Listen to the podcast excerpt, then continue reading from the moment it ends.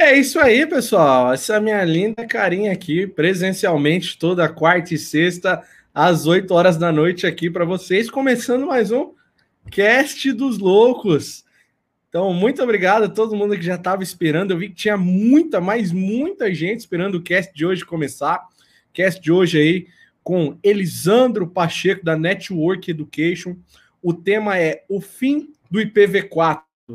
Saiba o que o fim do IPv4, né?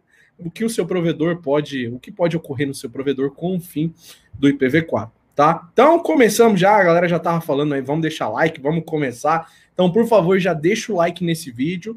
O Elisandro já tá aqui embaixo, preparou uma, uma aula, uma verdadeira aula para vocês aqui hoje. Então, quero todo mundo assistindo o nosso cast hoje até o final, tá? Bom, como é de praxe, né, galera? Vocês já sabem, eu preciso agradecer os nossos parceiros patrocinadores aqui do nosso cast. Um deles é a Max Print ISP, uma empresa do grupo Rio Branco, já há 42 anos aí no mercado, que inclusive hoje eu estou transmitindo, fazendo esse cast diretamente aqui da Max Print. Então, vou falar algumas promoções aí para vocês. O Elisandro já está aqui já, daqui a pouquinho ele já vai entrar para bater esse papo com a gente, tá? Cabo de fibra ótica ASU80, 12 vias, tá? 1,95 à vista o metro para retira, ou a 2,2,5 à vista o metro para entrega. A gente está falando da bobina aí de 3 mil metros, conta com ICMS cheio de 18% para o estado de Pernambuco. Você pode retirar na filial em Jaboatão dos Guararapes. Tá? Aproveita as formas de pagamento aí, 12 vezes no PayPal ou 36 vezes via financiamento Santander. Tá? Cabo drop compacto 43,5 à vista o metro para retira ou 46,5 à vista o metro para entrega, tá? Bobina de mil metros, ICMS cheio de 18% para o estado de Pernambuco, retirada na filial em Jaboatão dos Guararapes, certo? É, ó, muita gente chegando aqui, dando boa noite, grande salve, tá bom? Os caras falando até da live de quarta aí também, que foi top. A live de hoje também vai estar tá incrível, incrível com o Elisandro. Ele preparou uma verdadeira aula aí para vocês com o tema O Fim do IPv4. E realmente acabou, né? Acabou? Não sei. O Elisandro vai falar tudo aí para nós aí. Então deixa eu terminar de falar mais algumas promoções aqui para vocês, tá? Fast Connector SCAPC, pacote com 50 unidades sai a 8,49, tá? 12 vezes PayPal, 36 vezes Santander ou em 3 vezes sem juros no cartão. Conector reutilizável tá? A Max Print também é uma distribuidora oficial da Anritsu. Então, precisou de OTDR, como esse modelinho aí, o MT9090A, fibra ativa, você encontra por 17.999. Vou falar aqui da bobina ASU agora de 6 vias, 1,57 e 9 a visto metro para retirada ou a 1,66 e 5 a visto metro para entrega. Também a bobina de 3 mil metros, ICMS cheio de 18%, retirada na filial em Jaboatão dos Guararapes. Tá bom? Então consulta aí na Max Print ISP, vou deixar os links aí depois na descrição do vídeo. Agradecer aqui o pessoal da CG3 Telecom, que é um fabricante de ferragens. Pensou, você já sabe, eu sempre falo aqui, pensou em ferragens, pensou CG3 Telecom. Os caras são fabricantes. Então, pode ter certeza que eles vão ter os melhores preços do mercado e, claro, também a melhor qualidade do mercado quando se fala aí em ferragens. Tá bom? Tem as novidades aí para os provedores, que é o suporte de ancoragem e suspensão. Não só esse suporte, mas outros você consegue comprar nas cores coloridas, né? Preto ou colorido, amarelo, vermelho, verde, azul, laranja, etc. Galera, pensou em ferragens, pensou CG3 Telecom. Link, você precisa equipar o seu cabo no poste. Isso é fato. Então não custa nada você dar um toque lá no pessoal da CG3, fazer sua cotação com eles lá, que eu tenho certeza que você vai fechar com eles, vai ser bem atendido por eles, e eles vão te entregar bem rápido esse material aí, tá bom? Então, é nós. Por último, não menos importante, agradecer o pessoal da Global 8 Representações, meu amigo Iargo. Você que precisar de qualquer material relacionado a Huawei, assim como o lançamento, roteador NE8000ME, você encontra na Global 8 representações. A pronta entrega, parcela em até 36 vezes, homologado com garantia e, claro, nota fiscal. Literalmente, qualquer produto relacionado à Huawei, vocês vão lá e falam com o pessoal da Global 8 Representações, ok? Salvou o um número aí? Global 8 Representações. Os links vão estar na descrição do vídeo depois para vocês, tá? Então, bom, terminamos aqui o merchan, o Elisandro está aqui. É, deixa eu dar um recado rápido, tá, para vocês. Muita gente nos assistindo. Galera, como eu tenho certeza que vocês vão mandar muita mensagem, a gente vai priorizar o chat pago tá? Dá uma moral para nós aí, manda um chat pago de no mínimo 10 para a gente ler sua mensagem.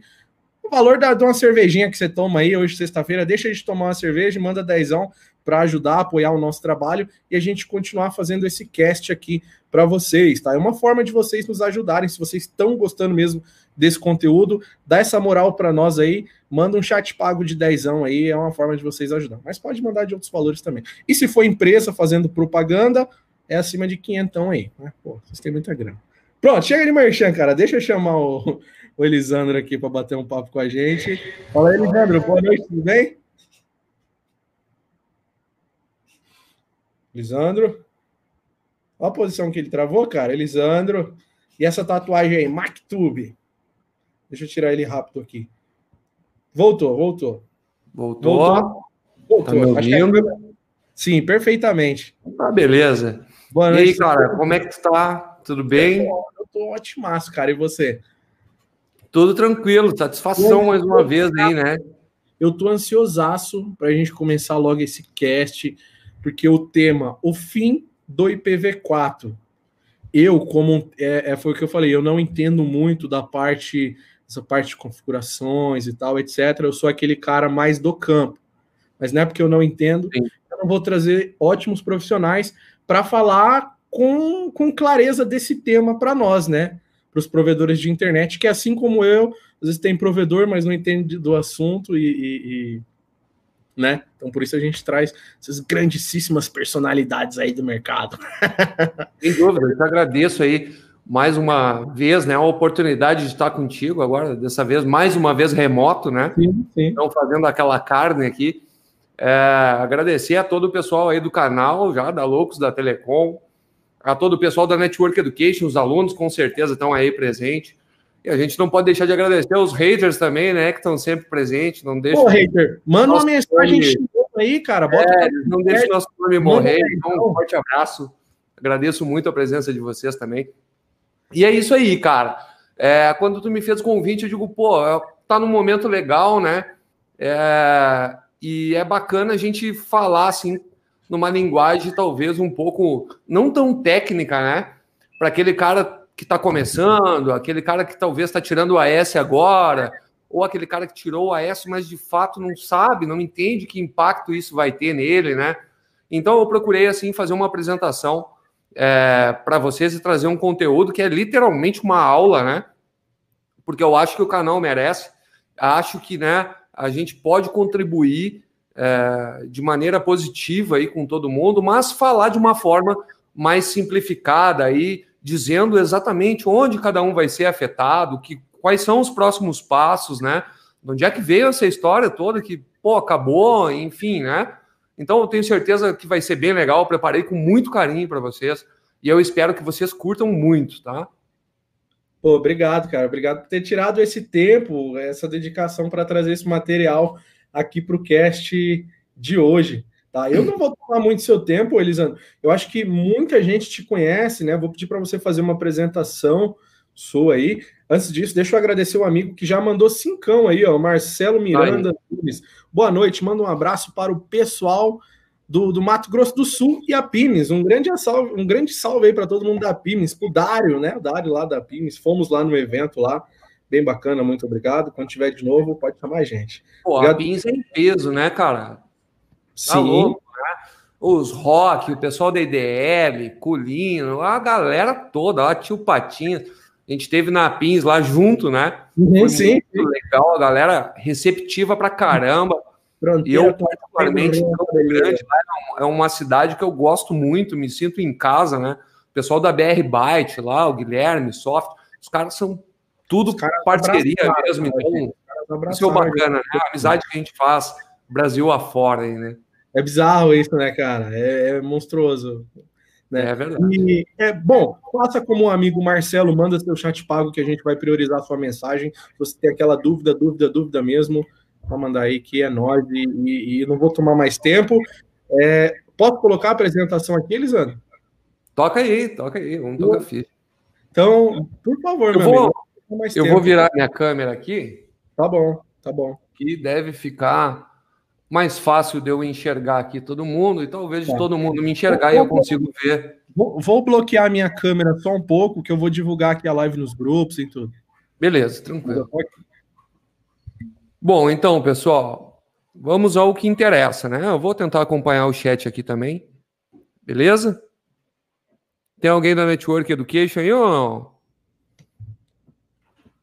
Então vamos lá. Para quem não me conhece, meu nome é Elisandro Pacheco, tá? Sou um profissional que atua aí desde 2000, né? 2001 no ramo de provedores. Era um... Quem é mais da antiga aí sabe que é um... era uma realidade bem diferente do que a gente é, vive hoje, né? Eu trabalho há mais de 15 anos, aí sim, exclusivamente com provedores regionais. Né? Estudei engenharia em sistemas digitais na Universidade Estadual é, do Rio Grande do Sul. Sou um dos fundadores, junto com meu brother Wesley Corrêa, que está lá no Paraguai, agora desbravando novas fronteiras, né? Que é uma empresa focada exclusivamente em treinamentos para ISPs. Sou também diretor na empresa Next Hope Solutions, que tem aí já 16 anos exclusivamente para consultor, uh, para consultoria, né? Para ISPs. Sou também autor do livro Docker para provedores. E, né, nas horas vagas, sou o cara mais zoado do mundo porque eu me dedico ao carro mais amado do Brasil, né? Que é a minha maré, né? Então, fiquem à vontade aí, porque eu tenho certeza que essa live vai ser explosiva, certo? Então, beleza. Apresentados, vamos ao que interessa ou não? Você que manda, cara, você que manda aí. Como é que tá a animação do pessoal aí? Tá tranquilo? Galera, tá, galera tá aqui. Galera em peso, né? O Rogério que mandou mais cincão aí, muito obrigado. Estamos com 121 pessoas já. Estou divulgando nos grupos muito aqui um, um recorde que eu acho que esse é um tema que uma aula, né, que vai ajudar muito provedor de internet. Então, simbora. Tá aí todo mundo, né? E nem peso, Neymar. E é o que eu disse pro, pro meu amigo Thalisson agora há pouco. O bacana é que em 2016, eu ainda contei para ele a história, em 2016 eu fiz uma apresentação de ViOS lá na semana da Infra. É, inclusive eu vi que o Rubens Kill aí, do Registro BR, tá no, na live. E eu agradeço demais a ele sempre. É um cara que tem o meu respeito profundo. É um cara que eu admiro pra caramba. É uma honra para mim ter ele presente aí. E a gente montou uma apresentação lá na GTR do Rio de Janeiro, 2016, se eu não me engano, e até hoje a galera me procura em função daquele conteúdo, porque foi um conteúdo que perdurou aí por todos esses anos e ainda é muito atual, quatro anos depois, né? E eu espero que essa live seja da mesma maneira, apesar de a gente já vir trabalhando há bastante tempo com o IPv6, agora mais do que nunca chegou a hora, né? Então, é isso aí, bora que tem muita coisa boa para vocês aí eu, eu, não, eu, eu como não tenho vergonha de dizer, bom, mandou chat pago, a gente prioriza. Pérola Negra, uma bomba relógio, o amigo falou, Harrison Martins aí. Aí, Não. Esse cara tem data center hoje, é aluno da Network Education também, mais conhecido como Spectrum e meu frag preferido, né? Caramba, show. E, bom, eu, eu como um leigo, tá, cara, no assunto, eu, eu queria perguntar já de cara, né? O que que o fim do IPv4 pode afetar nos provedores de internet que já, já existem e não tinha S nem nada, né? E para quem está começando também. Então, cara, é uma, é, é uma resposta que, muito complexa, né? Uhum. Muito complexa, porque é, muita gente está vendo o IPv6 como algo novo, né? está vendo o fim do IPv4 como algo novo. E o IPv4 não está acabando agora. Ele já acabou faz tempo, né? Só que a gente teve um NAT para dar essa sobrevida aí, né? Então eu separei um material, eu preparei, né? Um material para a gente falar um pouquinho sobre isso, da onde veio essa história, em que momento se descobriu que não ia acontecer, que ia faltar endereçamento, que, enfim, que ia ter que ter técnicas para conseguir botar essa galera toda na rede. E, né, então a gente precisa conversar lá e, e ter uma visão não chata e não só teórica, né? Um pouco mais de como a coisa começou, para que a gente entenda de fato qual é o problema e como ele vai nos atingir, né? Sim, ele vai atingir, isso é, isso é um fato. Vai atingir, sem dúvida. Tá, Positivamente, tá. inclusive. Pô, legal, bom saber então. É bom, eu se for tocar a sua apresentação aí, por favor. Se tiver, eu vou colocar ela na tela aqui, né? Preciso pôr na tela. Bora lá então. Então, pessoal, separei aí, praticamente criei uma aula realmente, né? Inclusive, a gente está com uma turma de PVCs em andamento e eu separei algumas coisas é, para trazer para vocês aí, em retribuição ao convite, né, e a toda a dedicação, em plena sexta-feira, tá essa galera toda aí, tá? O assunto foi o fim do IPv4 e, claro, o caminho sem volta, que é o IPv6, né? Então, vamos lá. É... Eu botei até o título dessa apresentação por um vídeo que o Rubens mesmo compartilhou muito, que era do, do Galvão lá, né, na, na Copa do Mundo, dizendo, gritando, acabou, acabou e tal. Então, no dia 19, agora desse mês, a gente recebeu a notícia, né, que muitos operadores de rede durante alguns anos aí desacreditaram que ela chegaria e simplesmente, então a gente recebeu ela. Acabou o estoque de PV4 na região da América Latina e do Caribe, né?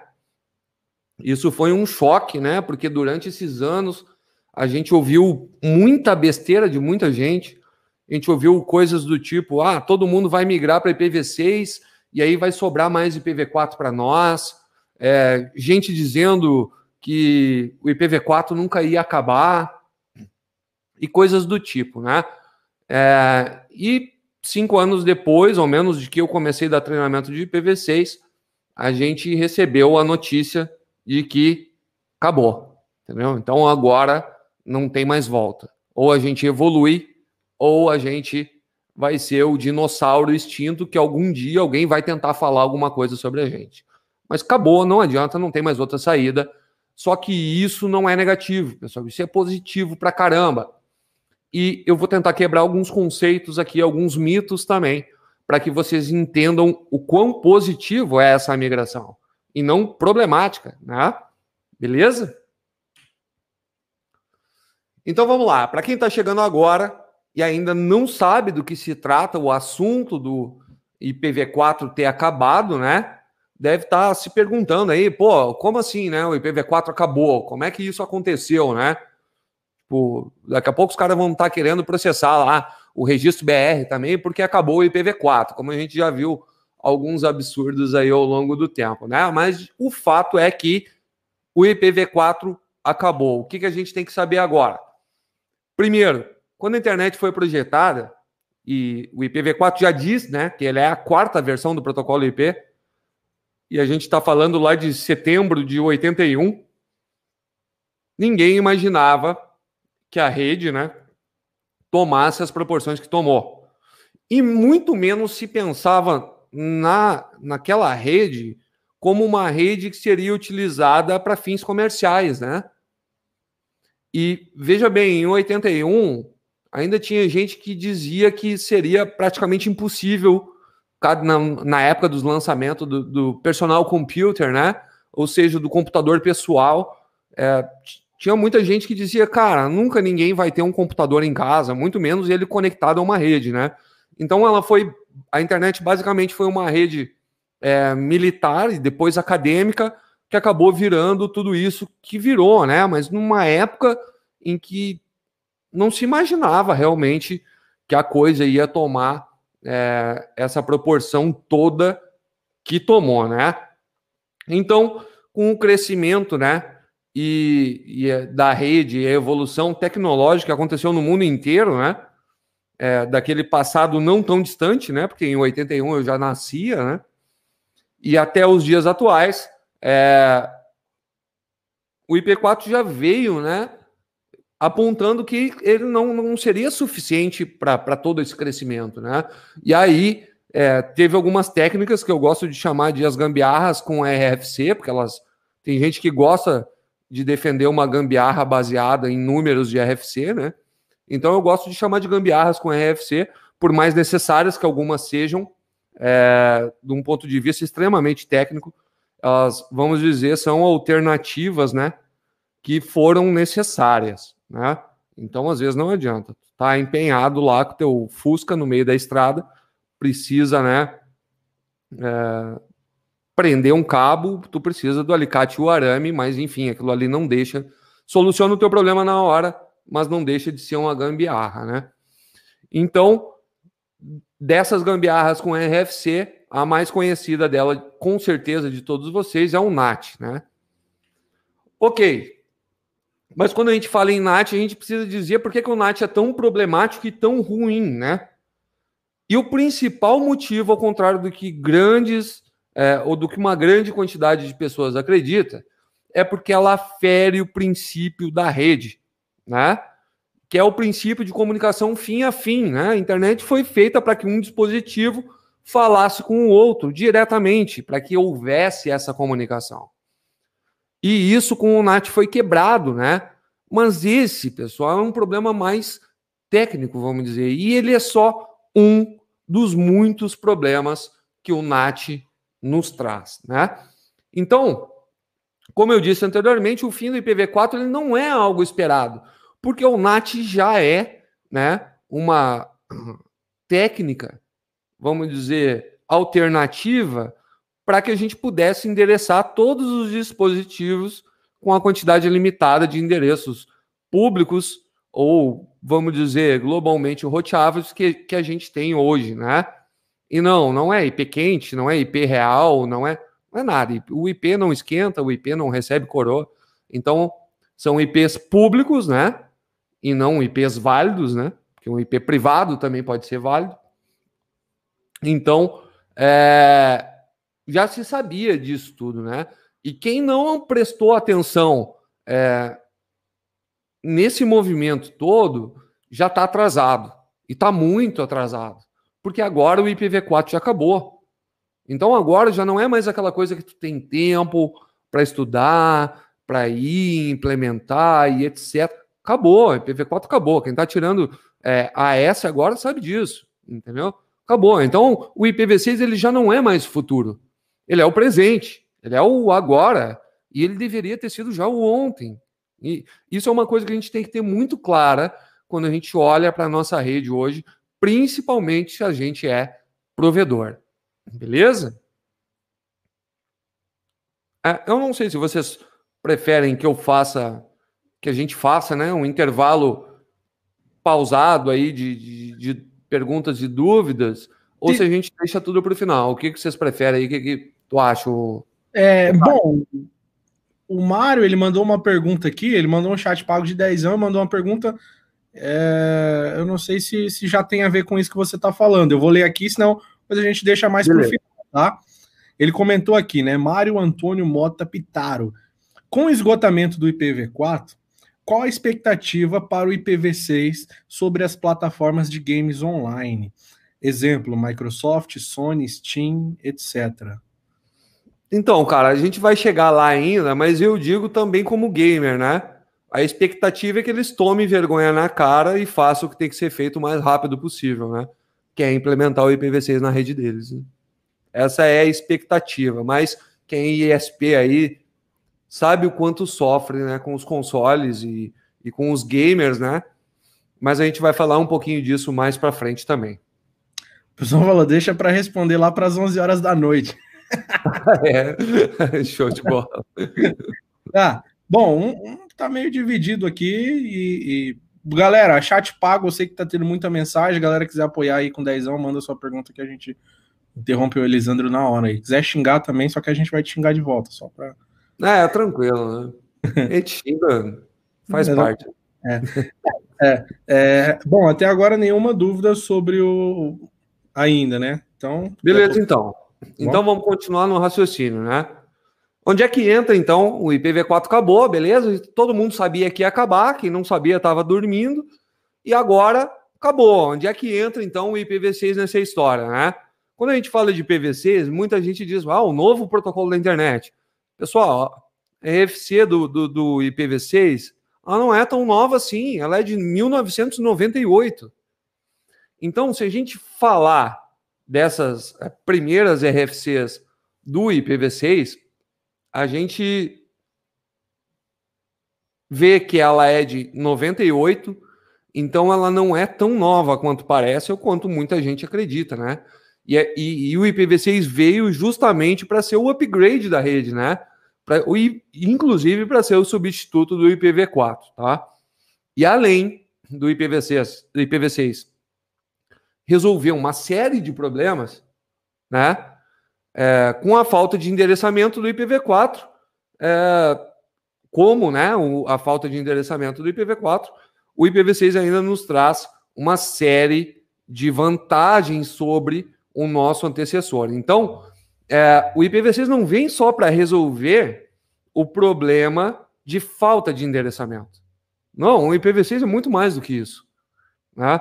Eu, quando tu começa a aprender IPv6 e tu vê todos os recursos que ele tem, todos os benefícios que ele traz, tu entende que, cara, ainda que houvesse IPv4 disponível, seria muita vantagem todo mundo migrar para o IPv6, porque ele é um protocolo muito melhor, ele é mais otimizado, ele é mais clean, ele tem mais segurança, né? Então, mas a gente também vai conversar um pouquinho mais sobre isso, beleza? Ok. E dentre essas vantagens que eu estava me referindo, eu destaco algumas, tá? Principalmente o quê? É, a quantidade de endereços, eu acho que é o primeiro e que é o interesse de todo mundo, né? Então, a quantidade de endereços globalmente roteáveis ou endereços públicos, né? É absurdamente superior ao que a gente tem disponível no IPv4. E quando eu digo absurdamente, eu estou falando absurdamente mesmo, tá? É, uma outra vantagem que a gente tem é que a fragmentação de pacotes ela acontece só na origem. Então, quando tu faz um encaminhamento de um pacote e ele precisa passar por um caminho que não suporta o tamanho dele, hoje nas nossas redes, quem tem que quebrar esse pacote, né, em vários para que ele atravesse aquele caminho, é o roteador. E aí, nosso roteador toma aquela paulada que não é a função dele, cara. A função do roteador, basicamente, é escolher qual é o melhor caminho baseado na sua tabela de rota e encaminhar pacote. Entendeu? É o jogo da batata quente. Isso é a função de um roteador. Ele não tem que ficar fragmentando pacote e etc. E o IPv6 já é diferente, porque o IPv6, é, se um pacote não atravessa o, próprio, o próximo caminho, o roteador notifica a origem e diz, cara, tu vai ter que dividir isso aí, senão eu não consigo transportar para ti. Entendeu? E aí a origem é que tem que fazer esse trabalho. Então, só nisso, pessoal, a gente tem uma carga, é, um alívio de carga, né? Muito grande no consumo de recursos é, dos nossos roteadores. Então, eu não vou arriscar dar um número, mas vocês imaginem que agora o roteador de vocês não precisa mais fazer o trabalho de fragmentar um pacote para atravessar ele. Ele vai responder para a origem que ele simplesmente não consegue mas atravessar aquele caminho, e que para atravessar aquele caminho o pacote tem que vir no tamanho tal, e a origem que faça esse trabalho. Então, é, esse consumo de recurso ficou com responsabilidade da origem e não mais lá com o roteador de vocês, que tem que fazer isso para todos os pacotes de todos os clientes. Tá? É, e claro, a gente tem um cabeçalho menor, né? Falando um pouco tecnicamente, isso significa que o espaço útil para transporte de dados efetivamente, ele é maior no IPv6, né? Já que tu tem um espaço reservado é, para o cabeçalho de controle menor, então te sobra mais espaço dentro da caixa. E tem técnicas para evitar duplicidade de endereçamento IPs e uma série de outras qualidades, mas, claro, a mais importante, que é o fim do NAT. Tá? ao menos o fim do Nat como a gente conhece. Esse cara, sim, é o grande vilão. Certo? Então, beleza. Falamos, falamos, falamos, mas na prática, como é que isso afeta os provedores, né? E como é que a gente pode tornar esse processo que é inevitável né, de migração para o IPv6 mais suave para todo mundo, tá? É, pessoal, eu não estou acompanhando o chat, tá? Mas eu prometo que eu vou responder todo mundo no final, ok? Eu, eu, tô, eu tô de olho aqui, tô aqui, tranquilo, eu tô pegando as perguntas aqui. Beleza. Então, né? Como é que a gente transforma essa migração para o IPv6 um pouco mais suave? Bom, primeiramente, pessoal, a gente tem que entender que o IPv6 é algo bom. Ele não é algo que veio para atrapalhar a nossa vida. Não, ele é algo que veio para solucionar uma série de problemas que a gente tem, que a gente sofre atualmente, né? E, enfim, resolver muita coisa e ainda aliviar a carga da nossa rede. Isso é a primeira coisa que a gente tem que entender e botar, né, na nossa cabeça. O IPv6 ele veio para resolver problemas, não para criar problemas, né? Então, essa migração para o IPv6, ela é positiva. Ela é boa, ela não é ruim. Ela é bom, não tem que ficar preso lá no IPv4 pegar lá, né, o seu barra 22, abraçar ele, dizer, nossa, eu te amo. Não, desapega, entendeu? Desapega, vai curtir a vida com o IPv6.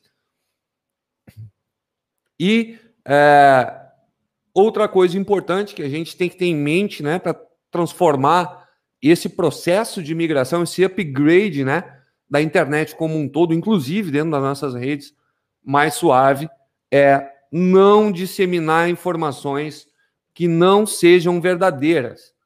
E não acreditar nos mitos que circulam por aí pelas internets, pelos grupinhos de WhatsApp de quem é preguiçoso, não estuda, não domina o protocolo e aí é mais fácil denegrir uma coisa do que estudar, implementar e etc. Né? Então não acreditem nas boboseiras que vocês escutam sobre o IPv6 por quem não conhece o protocolo, tá? Então, informações do tipo, que com certeza uma grande maioria aí já ouviu. Ah, mas o IPv6 não tem conteúdo. Ah, mas o IPv6 não é seguro porque ele expõe meus clientes. Cara, isso não é verdade, entendeu? É, há muito tempo isso não é verdade. Mas aquelas pessoas, e principalmente aqueles pseudo-consultores ou pseudo-administradores de redes, fazem questão de denegrir um protocolo que ia, inclusive, e vai, né, beneficiar a vida deles, mas que naquele momento eles não dominam, então é melhor falar mal, porque senão o cliente vai querer que eles implementem e etc. Eu também não estou aqui para falar mal de ninguém, tá? Muito menos de consultores. Eu só estou dizendo que isso é o que eu vejo no dia a dia, né? A gente está envolvido no meio, vocês escutam, e quem é provedor aí, com certeza, já escutou muita bobagem a respeito do IPv6. Então, é verdade que não tem conteúdo IPv6? Não é verdade. Não é verdade. Entendeu? É, é verdade que o IPv6 é, torna minha rede menos segura porque expõe meus clientes? Não é verdade. Isso aí é fake news, né? O, o, Elisandro, eu tenho uma pergunta. Se eu puder interromper aqui sobre essa questão claro não há conteúdo em IPv6. Hoje eu estava conversando aqui com um amigo, eu queria assim, entender se é esse mesmo conteúdo, tá? Ele falou um exemplo, cara, que alguns sites não ainda rodam em IPv4. Sem dúvida. Se eu for para IPv6, eu não consigo mais acessar esses sites. Seria tipo isso? Então, isso dessa maneira a gente está falando se houvesse uma virada de chave. Simplesmente desativo o IPv4 e aí fica só em IPv6. Porque toda essa transição de IPv4 para IPv6 exige a contribuição de dois lados. Primeiro, a do ISP, que tem o papel de entregar o seu IPv6 lá para o seu assinante, né? ou seja, prover a conectividade à rede IPv6 para o seu assinante, mas também tem o outro lado que é do fornecedor de conteúdo. Então, assim, tem tudo em IPv6 hoje? Não tem, pessoal. E se vocês parar para analisar, a gente tem fibra ótica na rua aí há mais de 30 anos a gente tem muito equipamento legado. É fácil, e já não é fácil, na verdade, para nós, dentro de um provedor, trocar todos os equipamentos. Vocês imaginam para uma operadora aí, que opera há 30, 40 anos aí, é, no Brasil inteiro, tem a rede, tem equipamentos legados que não suportam e etc. Então, assim, mas a gente tem que ter a, a, a colaboração dos dois lados, que é do cara, que é o ISP e vai prover né, o acesso IPv6 para o seu assinante, mas também do cara que fornece o conteúdo, né? O cara também tem que ter esse suporte. O que eu posso dizer é o seguinte, por exemplo, Facebook e todos os seus serviços, né? Então a gente está incluindo WhatsApp, Instagram, tudo tem suporte nativo 100% IPv6. 100% IPv6, né? A gente está falando de Google e todos os seus serviços. Então a gente está falando do Google, a gente está falando do Gmail, a gente está falando do YouTube, tudo tem suporte 100% IPv6, né? A gente tem Netflix, que tem suporte IPv6. Pega só esses três e me diz quanto isso representa de consumo na rede do provedor. E aí tu já vai ver que, na verdade, somente esses três já derrubam essa falácia que é o não tem conteúdo em IPv6. Né? Porque tem gente, por exemplo, que basicamente acessa só o Facebook. Se o Facebook caiu, para eles a internet caiu.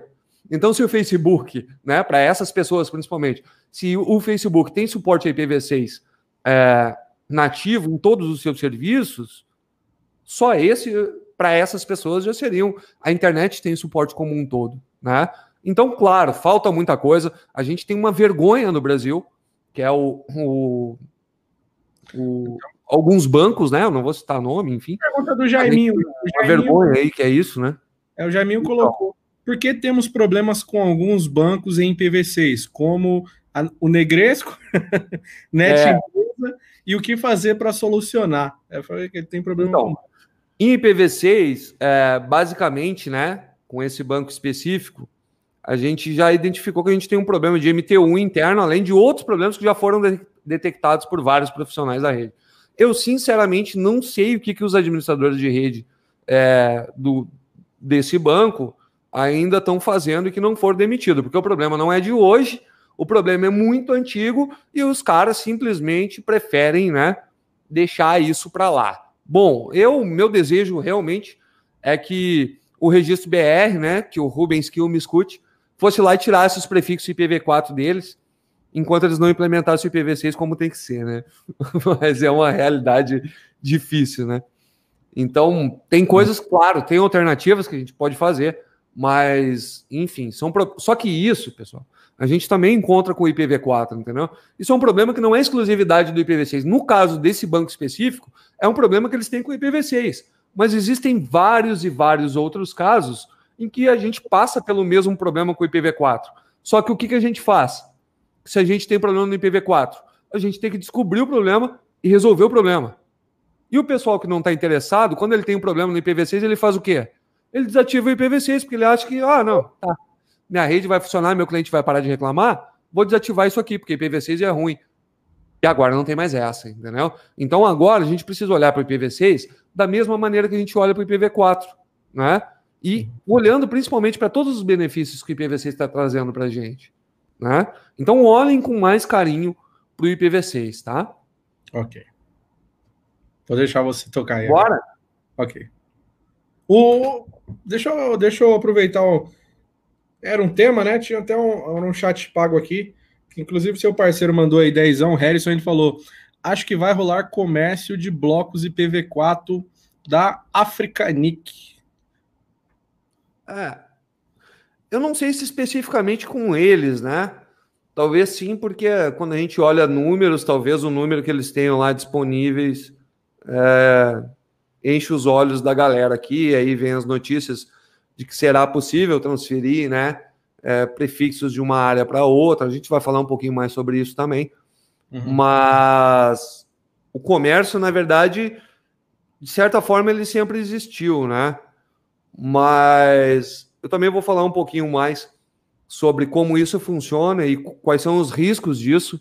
E a gente tem o Rubens aí, Kill, do Registro BR no chat, e ele, melhor do que ninguém, é, pode dizer para vocês, inclusive melhor do que eu, o que, que pode e o que, que não pode, beleza? Oh, comenta aí então, Rubens, aí que eu vou olhar suas mensagens aqui, depois a gente vai colocando aqui.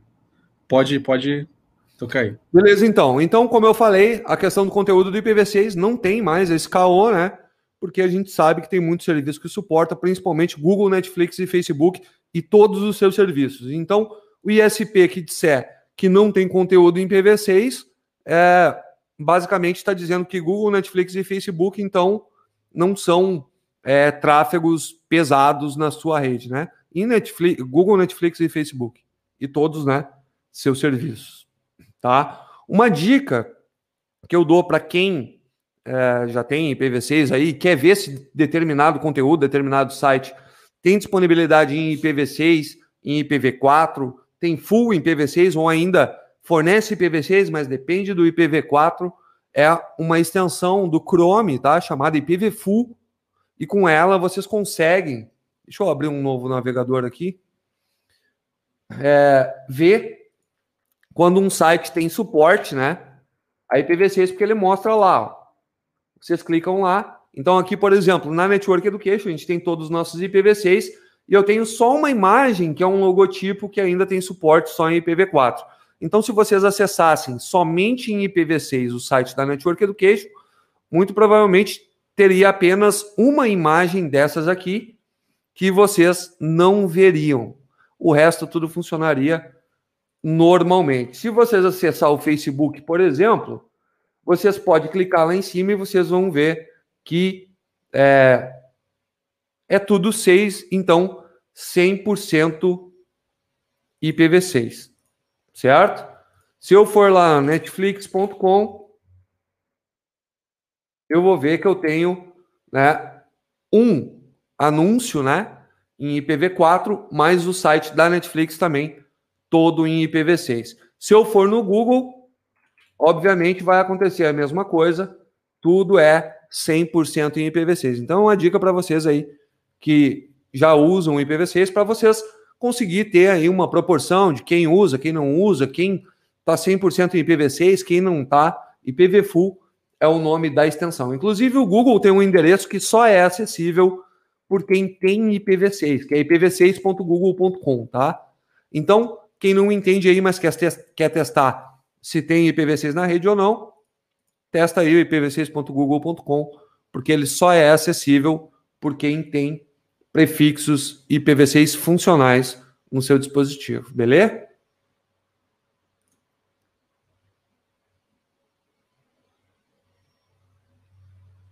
Deixa eu botar em tela cheia. Aqui, galera, ó, não testa agora não, viu? Testa só depois quando acabar a live aí. É, instalação de de plugin aí vai fazer KIA. Sim. Beleza? E a segunda coisa que eu estava falando, né? O IPv, eh, tem gente que diz, ah, o IPv6, IPv6 não é seguro porque ele expõe os usuários, porque todos os usuários são acessíveis diretamente. Pessoal, o que, que a gente tem que ter em mente nesse ponto, tá? É, e eu sei que quando eu falo diretamente assim, muita gente se ofende, mas entendo, eu não estou aqui para ofender ninguém, muito pelo contrário, muito pelo contrário. Agora, o que é verdade é verdade. A gente goste ou não, é verdade, mas cedo ou mais tarde a gente vai ter que assumir aquilo ali. E esse fato é um deles. Tá? Vídeo apresentações que a gente tem na semana da infraestrutura aí, quando teve a falha de MicroT, quando teve a falha do Ubiquiti, quando teve aí agora dos TP-Link, a gente vê o tamanho da dimensão de gente que não protege os seus assinantes, tá? Então, a gente precisa ter em mente o quê? Que a segurança por obscuridade, ou seja, por eu esconder o meu cliente ou esconder a minha porta, ela não é segurança. Segurança por obscuridade não é segurança, certo? Então, esconder o teu cliente atrás de um NAT, é, mudar uma porta para esconder a porta, isso não é segurança e não provê segurança nem para vocês e nem para o teu assinante, certo? Esconder algo dentro da tua rede não torna ela segura. Isso é fato, não sou eu que estou dizendo, certo? É assim que é. Então, beleza, quem é que deve prover essa segurança para a nossa rede? Né? A segurança e todos os métodos é, implementados para que essa segurança como um todo seja efetiva, ela deve ser projetada, implementada e mantida pelo administrador de rede, ou pela tua consultoria, ou enfim. E um bom firewall já é um grande começo. Depois vocês avançam, toca gerência para uma VLAN ou para uma VRF, ou enfim, façam como quiser tem muita alternativa. O que não pode é ficar sem nada, como eu vejo em muitos, em muitos, em muitos provedores, pessoal. Tu não ter sequer um firewall básico. Eu estou falando de um firewall básico projetado, tá, pessoal? Não ir lá no Underline e sair copiando e colando regra no microtik de vocês. Estou falando de um firewall elaborado desenvolvido por vocês, por você, e vocês saibam o que vocês estão fazendo. Isso é o básico.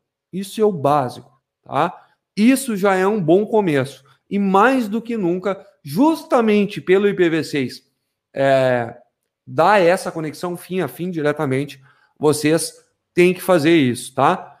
Aquela historinha de, ah, o cara tá no NAT, então vou deixar minha, minha RB aqui com a senha padrão, ou meu radinho com a senha padrão, aí além de eu não ter firewall, eu ainda uso senha padrão. Pessoal, esqueçam isso. Esqueçam isso. Ah, mas eu tô na correria. Cara, não brinquem com os clientes de vocês. Não brinquem com a infraestrutura de vocês. Não brinquem com o dinheiro que vocês investem na rede de vocês. Certo? Então, aqueles 10 minutos que tu vai gastar ali, cara, eles vão te sair muito barato, muito barato, comparado ao tamanho do problema que tu pode ter se tu negligenciar isso. Então, começar por um bom firewall já é um bom começo. Talvez não seja suficiente, mas é um bom começo, tá? Beleza?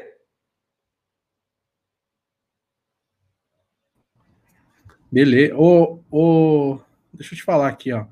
Um amigo mandou dezão e comentou assim, ó. Posso usar IPv6 na. Se, se for tocar nesse assunto depois, responde depois, tá?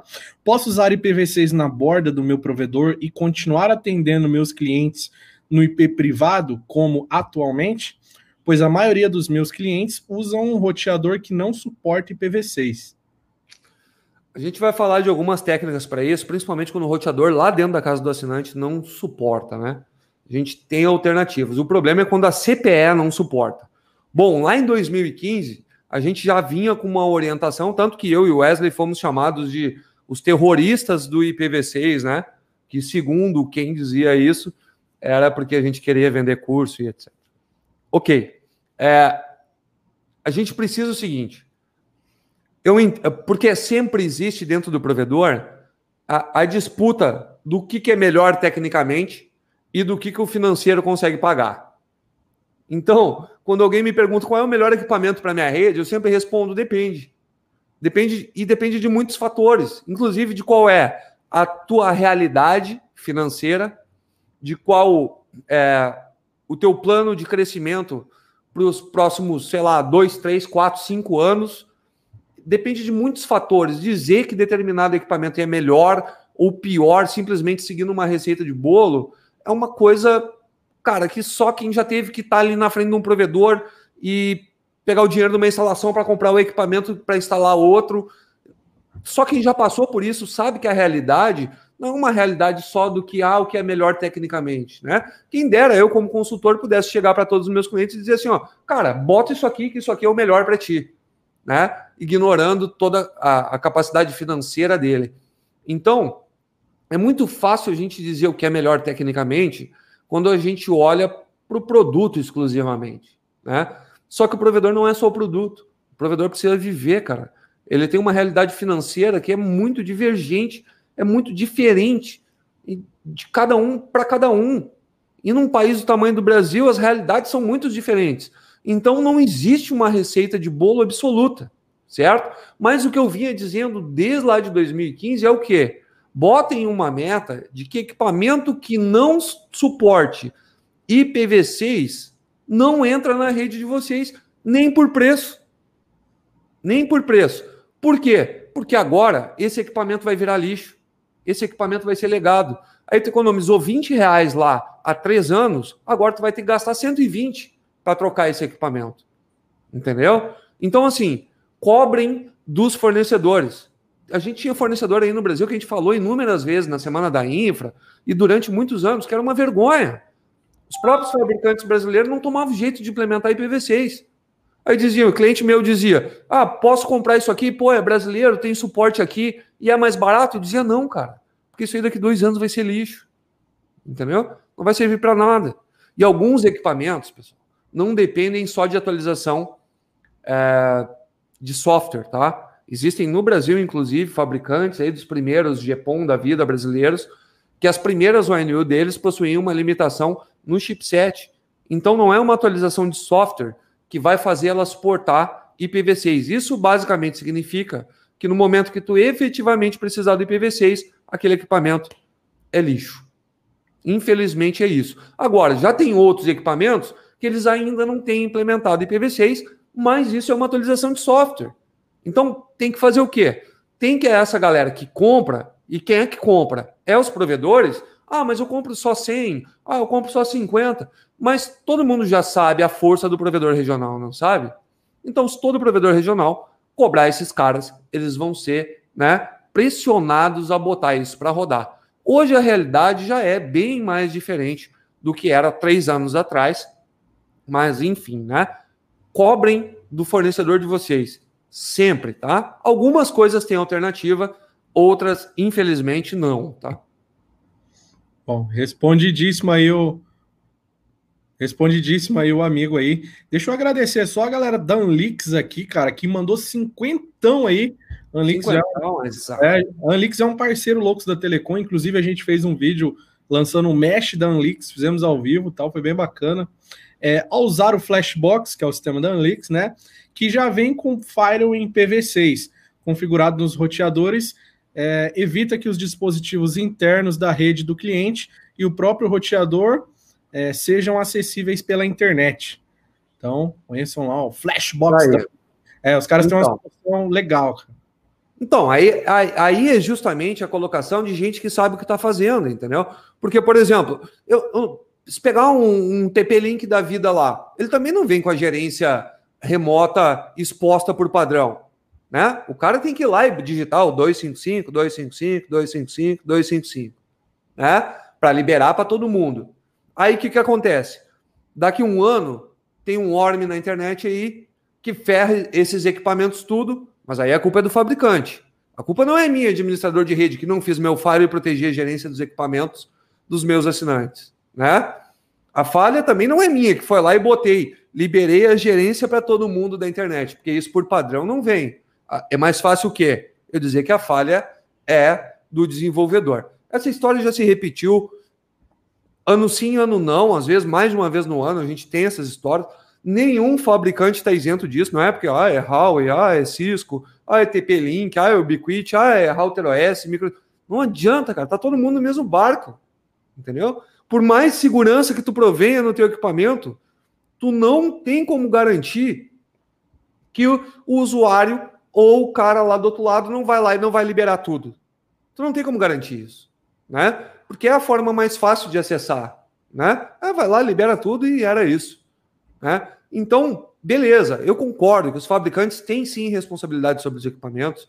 Acho que em muitos casos, principalmente onde eles têm né, o, o, contrato com aquilo ali, a obrigação de manter aquilo ali seguro e eles falham, acho que eles têm que ser sim responsabilizados. Mas a falha não é só deles. Falha não é só deles. Né? A falha também muitas vezes é nossa. Então a gente precisa, antes de sair dando tiro de bazuca aí no fabricante, ou falar que determinado produto não presta e etc., é olhar se essa falha não foi causada por nós, puxar a bronca para nós, matar no peito e resolver, né? Então, é eu digo, cometer erro todo mundo comete, eu cometo, todo mundo comete. Não tem como não cometer. O que não dá é para não aprender com o erro que tu cometeu, né?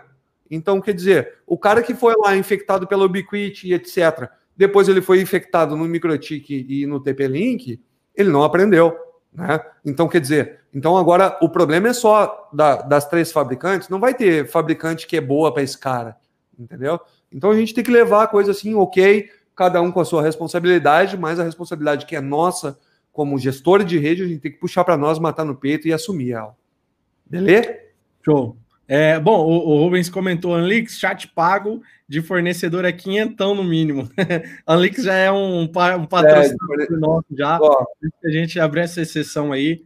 Então, mas os próximos aí já sabe. O, o meu amigo Neymar da Telecom, o Uriel, eu não sei, eu posso fazer essa dúvida dele e também se for aí das, da, estiver na sua palestra, depois a gente responde. Minha dúvida é: eu tenho IPv4 e IPv6, porém os novos blocos só vêm em IPv6. Como funcionará para eu atender os provedores no sentido é, ele não ter o IPv4? Beleza, eu vou responder essa pergunta num slide mais para frente. Grande okay. brother aí, Uriel, Neymar da Telecom, tamo junto. Alvinei.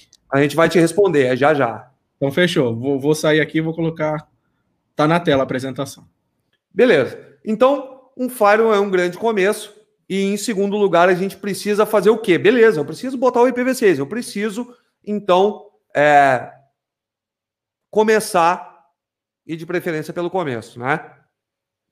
Então, o que é importante a gente saber? As principais diferenças que a gente vai encontrar é, quando a gente for comparar o IPv4 e o IPv6. E claro, pessoal, conhecer o básico sobre roteamento e redes, tá?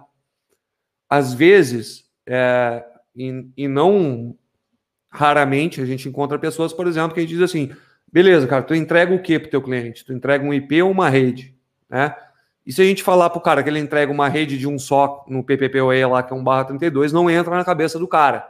Então, esse conceito é o que vocês têm que né, mudar. No IPv6, vocês vão lidar exclusivamente com redes. Na verdade, vocês já lidam com redes. Só que vocês atribuem uma rede de um IP só a lidar como IP. Então, a gente vem de uma cultura de lidar como IP. E esse é um grande ponto que não é difícil, mas é difícil a gente quebrar é, essa barreira, né? Esse conceito, que na verdade é o que a gente já pratica, mas no IPv6 a gente vai lidar exclusivamente com ele. Então, a gente precisa começar pelo começo, entendendo quais são as diferenças básicas de um protocolo para outro. E quais são essas diferenças, né? Bom, de uma forma absolutamente reduzida, eu vou dizer para vocês, se a gente for comparar, IPv4 tem 32 bits, o IPv6 tem 128, né? Isso é um crescimento absurdo, absurdo, tá? A representação dos nossos endereços em IPv4, eles são em decimal. E aí é que vem o pepino, porque o cara que não sabe fazer cálculo de redes em IPv4 que só usa decimal, quando for para o IPv6 em hexadecimal, esse cara vai estar tá perdido. Então vocês precisam, lembrando de novo aqui o que eu falei antes, entender o básico sobre roteamento e principalmente sobre subnetting, tá? Então, no IPv4 a gente tem a nossa representação em decimal, no IPv6 a gente tem a representação em hexadecimal, certo? E aí, no IPv4 a gente tem o separador entre os octetos, que são o ponto, né? E no IPv6, o separador entre os hexadecatetos agora são dois pontos, tá? Como eu falei também, IPv4, a divisão, cada partezinha daquele IP, a gente chama de octetos, né? Afinal de contas, a gente tem 32 bits, então a gente tem 8 mais 8 mais 8 mais 8. Então, cada um é um octeto e no IPv6, cada partezinha daquela ali é um hexadecateto, certo? A gente está acostumado no IPv6, quando a gente fala de autoconfiguração somente com DHCP, no IPv4, né? E no IPv6, a gente tem, além do DHCP v6, a gente tem o Slack, tá? Que simplifica aí bastante coisa, mas também é uma outra forma de autoconfiguração que o IPv6 nos proporciona certo? E aí começar pelo básico, né? Dizer assim, ok, no IPv4 a minha rota default ela é o 0.0.0.0 barra 0. Como é que fica isso no IPv6? Tabelinha de comparação, pessoal, colar no mural. Esse material aqui, inclusive esse slide, a gente vai disponibilizar para vocês no final da apresentação, tá? No final aqui do cast, eu vou disponibilizar esse PDF para vocês aí inteirinho, para vocês ter, relembrar, olhar aí, combinado? Ok. Então, no IPv4, quando a gente se refere né, a rota default a todos os hosts, a gente está falando 0.0.0.0 barra 0. No IPv6, isso é simplesmente representado por dois pontos, dois pontos barra 0. Tá? Quando a gente fala de loopback, a gente está acostumado a 127.0.0.1 barra 8, né? No IPv6 é simplesmente dois pontos, dois pontos, é, 1 barra 128. Certo? Então vejam que, de certa forma, no IPv6 as coisas acabam ficando mais simples. Né? E elas são, algumas coisas de fato são simples. E assim a gente tem para endereços link local, né? E a gente tem para endereços de documentação e etc. Tá? Então, tabelinha que eu vou deixar para vocês aí na sequência, beleza? É o Thalisson, vai querer dar uma faladinha aí, já que a gente está fechando uma hora dos patrocinadores aí do evento, não? Pô, fechou. Adiante? Fechou, fechou. Deixa eu falar então dos parceiros aqui. Então, beleza. Cinco minutinhos eu volto aí com vocês. Tá, toma água aí. Vai lá. É, aproveitar e falar um pouco aqui dos nossos parceiros, patrocinadores da live, né? Agradecer a galera que tá mandando chat pago aí. Juscelino Farias Cavalcante mandou dezão e não falou nada, mas só mandou para apoiar o nosso trabalho. Faça igual o Juscelino, manda uma grana aí para apoiar o nosso trabalho, direto e reto aqui com vocês. Né?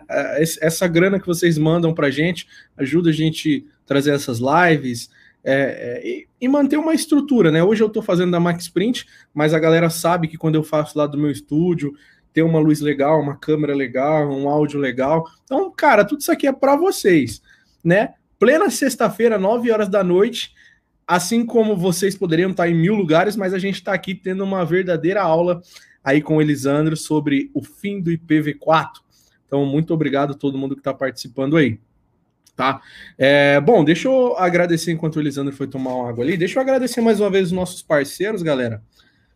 Max Print ISP, uma empresa do Grupo Rio Branco, já há 42 anos no mercado, né? Algumas promoções de cabo aí, passando na sua timeline, né? Ah, é, é, bom, deixa eu, deixa eu passar aqui a, a, os nossos parceiros, né? Max Print com promoção de cabo, cabo SU, né? 1,95 a vista, um metro para retira, ou a 2,2,5 metro aí para entrega.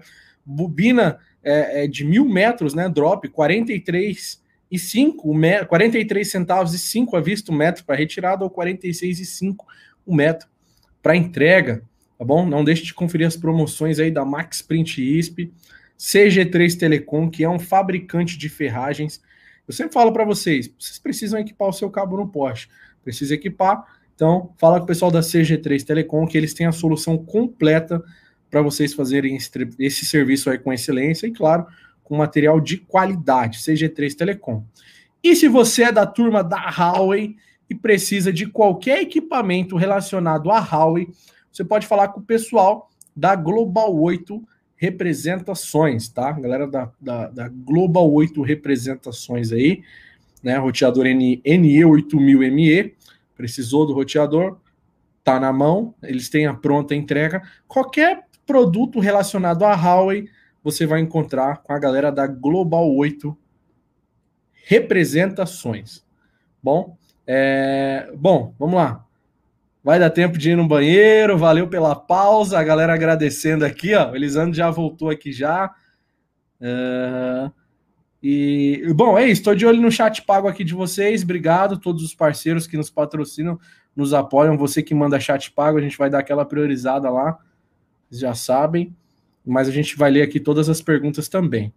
Bom, e já vou ler a pergunta aqui do, do, do Juscelino. Ele mandou uma pergunta assim aqui. Deixa eu adicionar aqui o, o Elisandro. Como o Elisandro mandou dezão, eu, eu vou ler a pergunta dele aqui, beleza? Pra, pra... Ele falou: sou técnico de informática. Sou técnico de informática. Consigo utilizar IPv6 em load balance, onde tenho clientes com um único link, onde tenho clientes com um único link, já estou usando o IPv6. É, então, cara, isso é muito relativo, porque depende muito do conceito que tu leva como load balance, né? Porque a gente tem muito conceito diferente aí. A gente tem gente, inclusive, que diz que load balance soma link, né? Então, é, mu é muito difícil responder isso dessa maneira. É, o que eu posso te dizer é que tu tem sim como ter, né? É, uma divisão de carga, e aí eu não estou falando balanceamento, né? Estou falando de divisão de carga através de técnicas como o PBR, que é roteamento por origem, entregar prefixos diferentes para um para outro. O que que tu não consegue? Tu não consegue ter um endereçamento de uma operadora e quando essa operadora cair, tu sair pela outra com esse endereço. Hoje tu consegue fazer isso porque tu tem um NAT. Então tu mascara de um lado para o outro, ok, né? Mas aí vem a importância de se tornar um AS, ainda que é, somente os prefixos IPv6 estejam disponíveis para os novos AS. Né? A necessidade de tu te tornar um AS, ela não acaba no momento que o IPv4 acabou, muito pelo contrário. E esse é realmente um dos motivos que faz com que, se tu for um ASN e tu tem os teus próprios prefixos, tu vai entregar os teus prefixos para o assinante. E aí no teu BGP independe da operadora que isso está saindo. Agora, realmente, no caso do load balance, vamos dizer, ah, eu tenho uma DSL, tenho uma Vivo Fibra, tenho um não sei o quê, aí complica mais a vida da galera que faz isso. Né? E apesar de eu saber que muita gente começou assim, e eu preciso frisar que não, não é todo mundo que começou assim, mas de saber que muita gente começou assim, é, é que eu preciso reforçar essa importância de você se tornar ESN, mas eu também vou falar sobre isso sobre o slide. Parece que eu adivinhei a pergunta de vocês aí. a gente tem material bom aí, né? Então, então obrigado pelo dezão. Vou colocar aqui de novo. A apresentação está na tela. Beleza, por então. Então falamos da comparação básica, né? Do IPv4 para o IPv6 e a gente precisa então ir adiante, né? É, falando de endereçamento, como a gente tem uma quantidade muito grande comparada ao IPv4, né? De endereçamento, é importante que a gente conheça a subnet, né? Ou seja, que a gente saiba dividir uma rede de acordo com o que a gente precisa. E mais importante do que isso no IPv6 é documentar, tá? É, quem ainda documenta seu IPv4 no Excel aí, digita eu no chat aí, vamos ver. Para mim ter uma ideia aqui. Quem controla seus IP lá no planilhazinha do Excel, Digita eu aí no chat, vamos ver. Digita eu. Digita eu. Tem aquele delayzinho, né? Com o YouTube. Tem, normal, normal. Delayzinho. Aí, ó. O Neymar já foi rápido no gatilho, né? É que não atualizou para mim ainda não. Tô no Wireless. Tô no Wireless. Ó, tem bastante gente. Então, o que, que eu tenho para dizer para vocês? Não, não é que vá, não pode, não, não é nada disso. É simplesmente com IPv6 vocês vão ter que esquecer isso, tá? Esqueçam, tá? Aí, ó, o aluno da NE já sabe o que fazer aí. O Felipe França já mandou a real porque aprendeu com a gente lá, beleza? Então, esqueçam isso, tá, pessoal? Esqueçam planilha do Excel para documentar endereçamento IPv6, porque, cara, vai faltar planilha. Tá? Então a gente tem aí vários softwares IPAN, que a gente chama, né? Que são softwares feitos justamente para essa intenção, que é fazer né, a manutenção e a gestão e documentação de endereçamentos IP. Então, pensem já nisso, tá? E um que eu gosto muito, apesar do Coraza gostar de outro, né? E fazer propaganda de outro, eu gosto muito do PHP e PAN, porque ele é um software que a gente já está acostumado, é PHP, é base MySQL, e ele nos fornece uma série de recursos que facilita a nossa vida total, tá? O PHP Pan, então, ele é um software open source, tá? Com muitas e muitas funcionalidades, além de simplesmente documentar nossos prefixos. Ele serve tanto para IPv4 quanto para IPv6, possui diversas integrações, tá? Com vários softwares, com DNS, com DHCP, enfim, com uma porrada de coisa. Ele ajuda no inventário da nossa rede e tem muitas funcionalidades avançadas que facilitam o nosso dia a dia, principalmente para quem é consultor e administra mais do que uma rede, né? Isso é uma grande diferença que eu sempre digo. Às vezes o cara diz assim, bah, eu sou bom em rede para caramba. Beleza, mas qual rede tu administra? A minha, a que eu construí, né? Então, quando o cara cai na realidade, aí esse cara acha que ele está pronto para virar consultor e aí ele cai numa realidade que cada cliente é uma rede diferente é uma mente diferente. Então aí tu começa a ver a necessidade de padronizar as coisas e ter isso, né, organizado. E o PHP PAN é uma ferramenta de grátis, né, que vem ajudar vocês aí nesse papel. Mas não sejamos aquele cara do torrent que baixa e depois não fica semeando, tá? Então, se vocês utilizam um software open source, pessoal, para algo que beneficia vocês comercialmente, ou seja, vocês ganham dinheiro utilizando aquilo ali, e lembrando que time is money, né? Então tempo é dinheiro.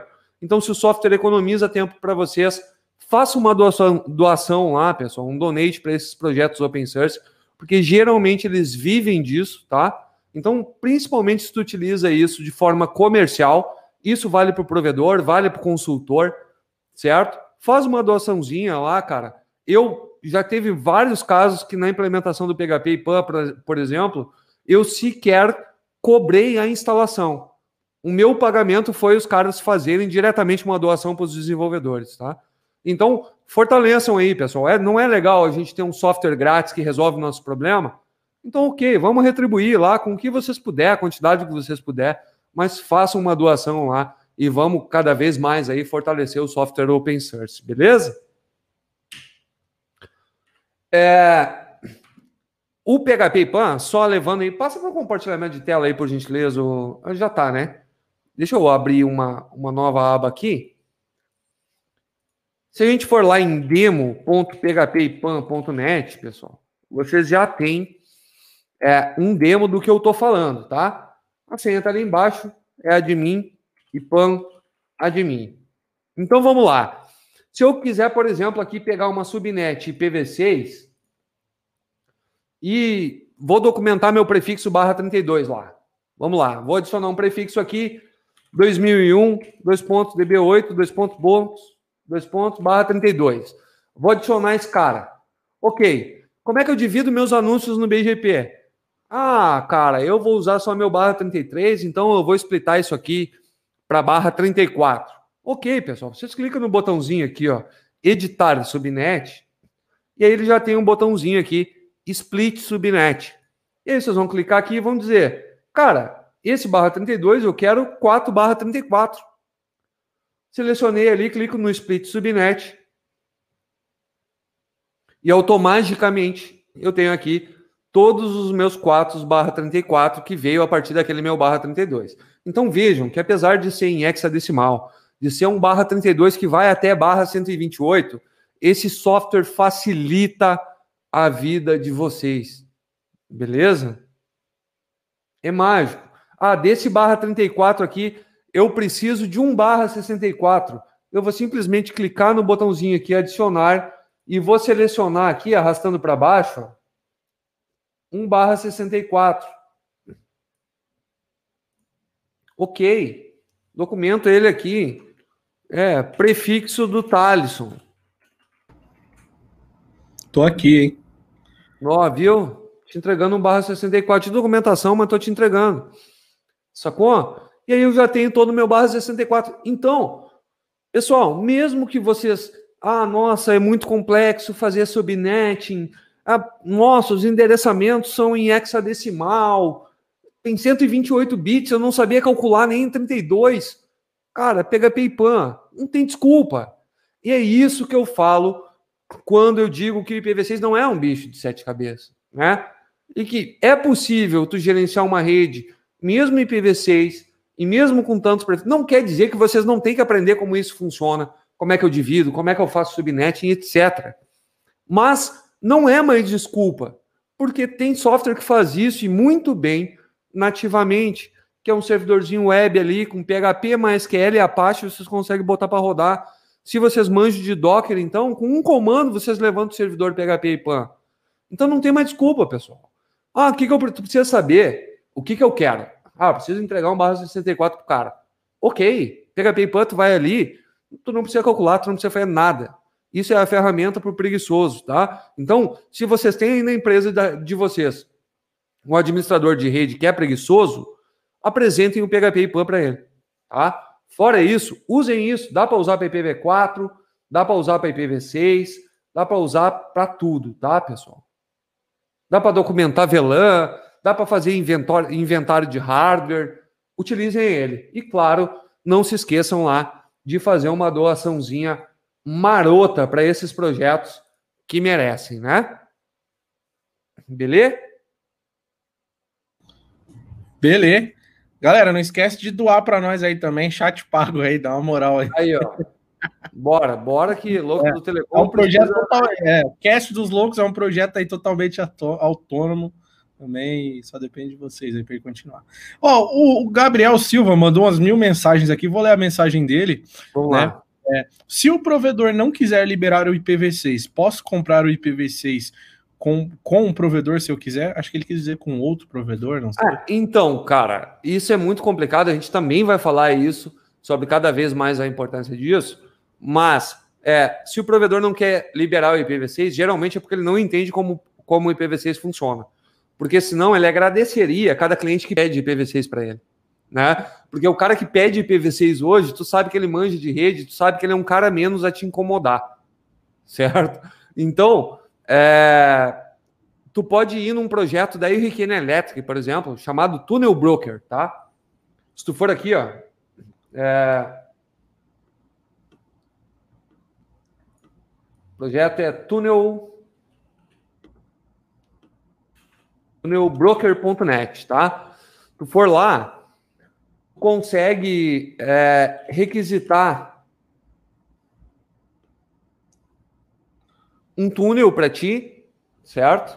E esses caras, além de te fornecer o túnel, eles te fornecem é, um barra 64, né?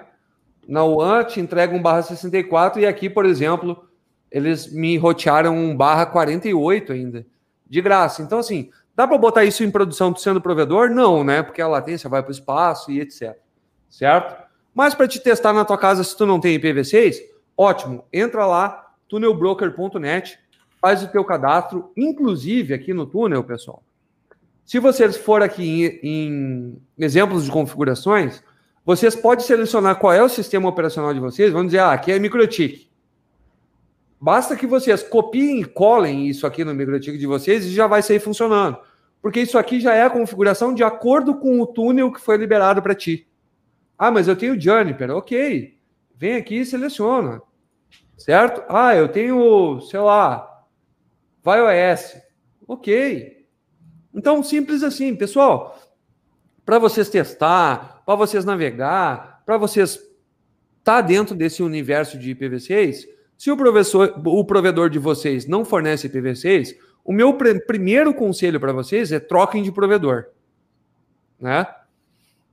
Esse é o primeiro conselho. Caso, claro, eles sejam irredutíveis nisso. Ah, não, mas meu provedor é bom, meu provedor.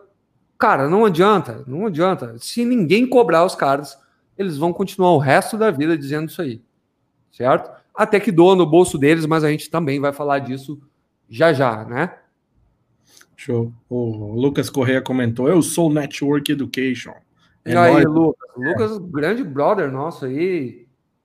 Aluno fielzão, né? Tamo junto, Lucas. O, o momento, tive uma experiência, tive uma experiência boa é, com problemas no Facebook em V4. Após implementar o IPv6, as reclamações acabaram. Isso em 2017.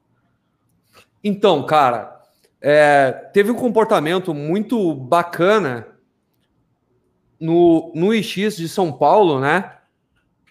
Se procurar no YouTube aí,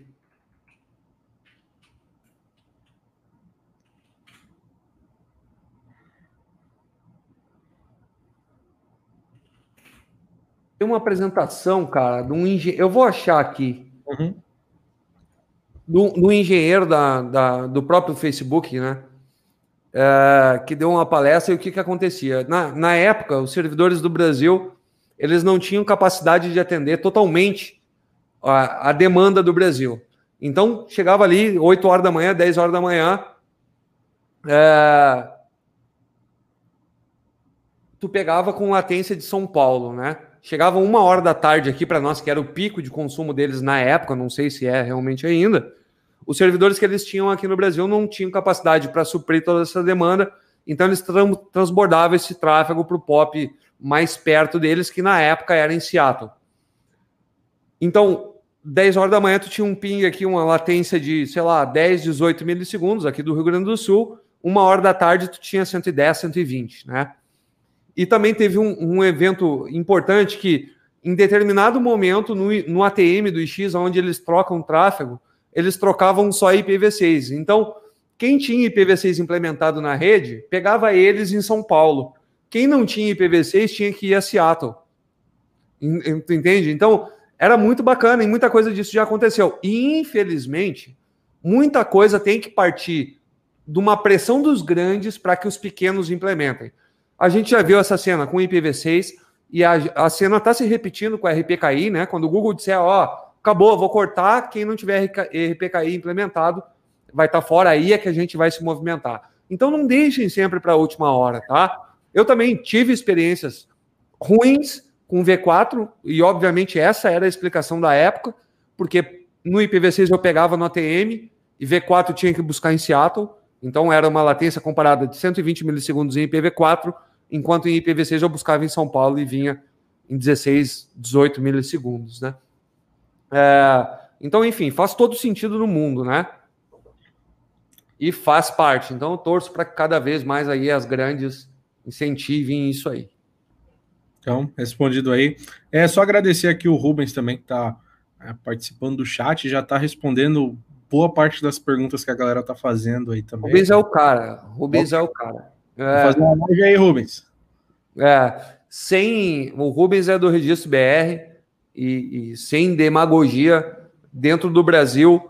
É, as pessoas que realmente, né, dá para a gente respeitar de fato, que são profissionais corretos, que, né, emitem sua opinião baseado na sua experiência, não no que está recebendo de, quem quer que seja, é, são poucos, né? E, e, tem que ter muita coragem, porque as pessoas interpretam de maneira diferente, às vezes te chamam de arrogante, te chamam de um monte de coisa, enquanto na verdade a intenção não era nada disso, né? E o Rubens Kill aí é uma das poucas pessoas no Brasil que tem o meu respeito e minha admiração, porque ele é um profissional sério, dedicado, conhecedor gigante, e é uma sorte do Registro BR ter ele lá dentro, cara.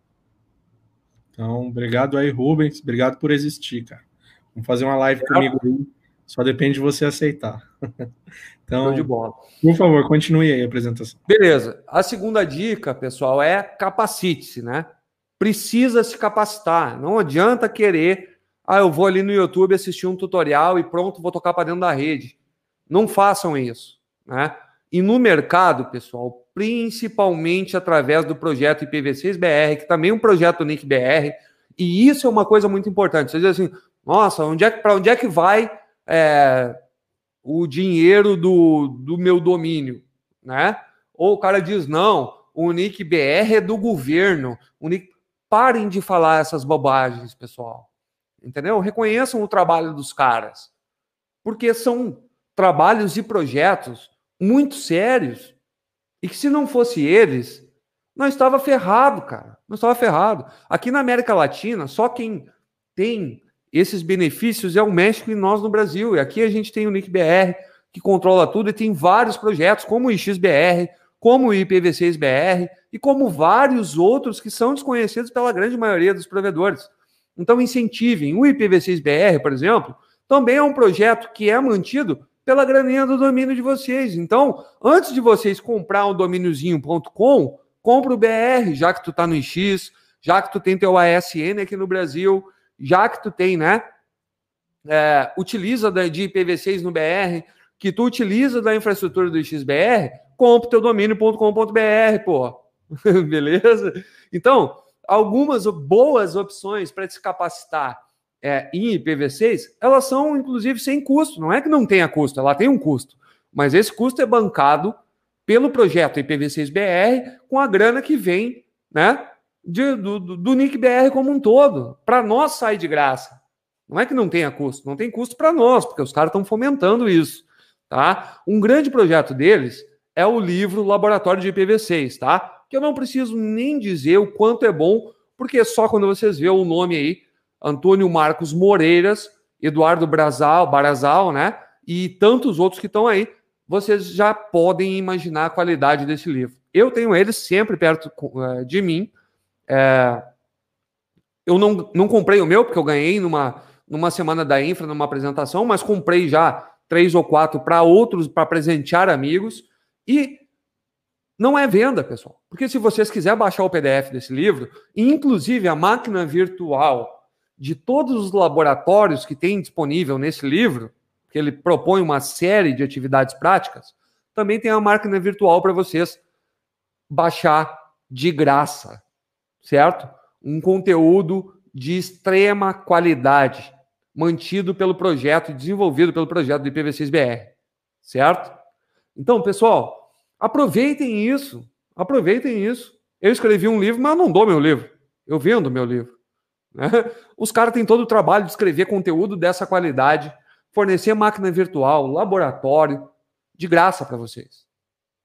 Mas, se eu fosse, eu particularmente, gosto de ter o livro físico na mão, tá?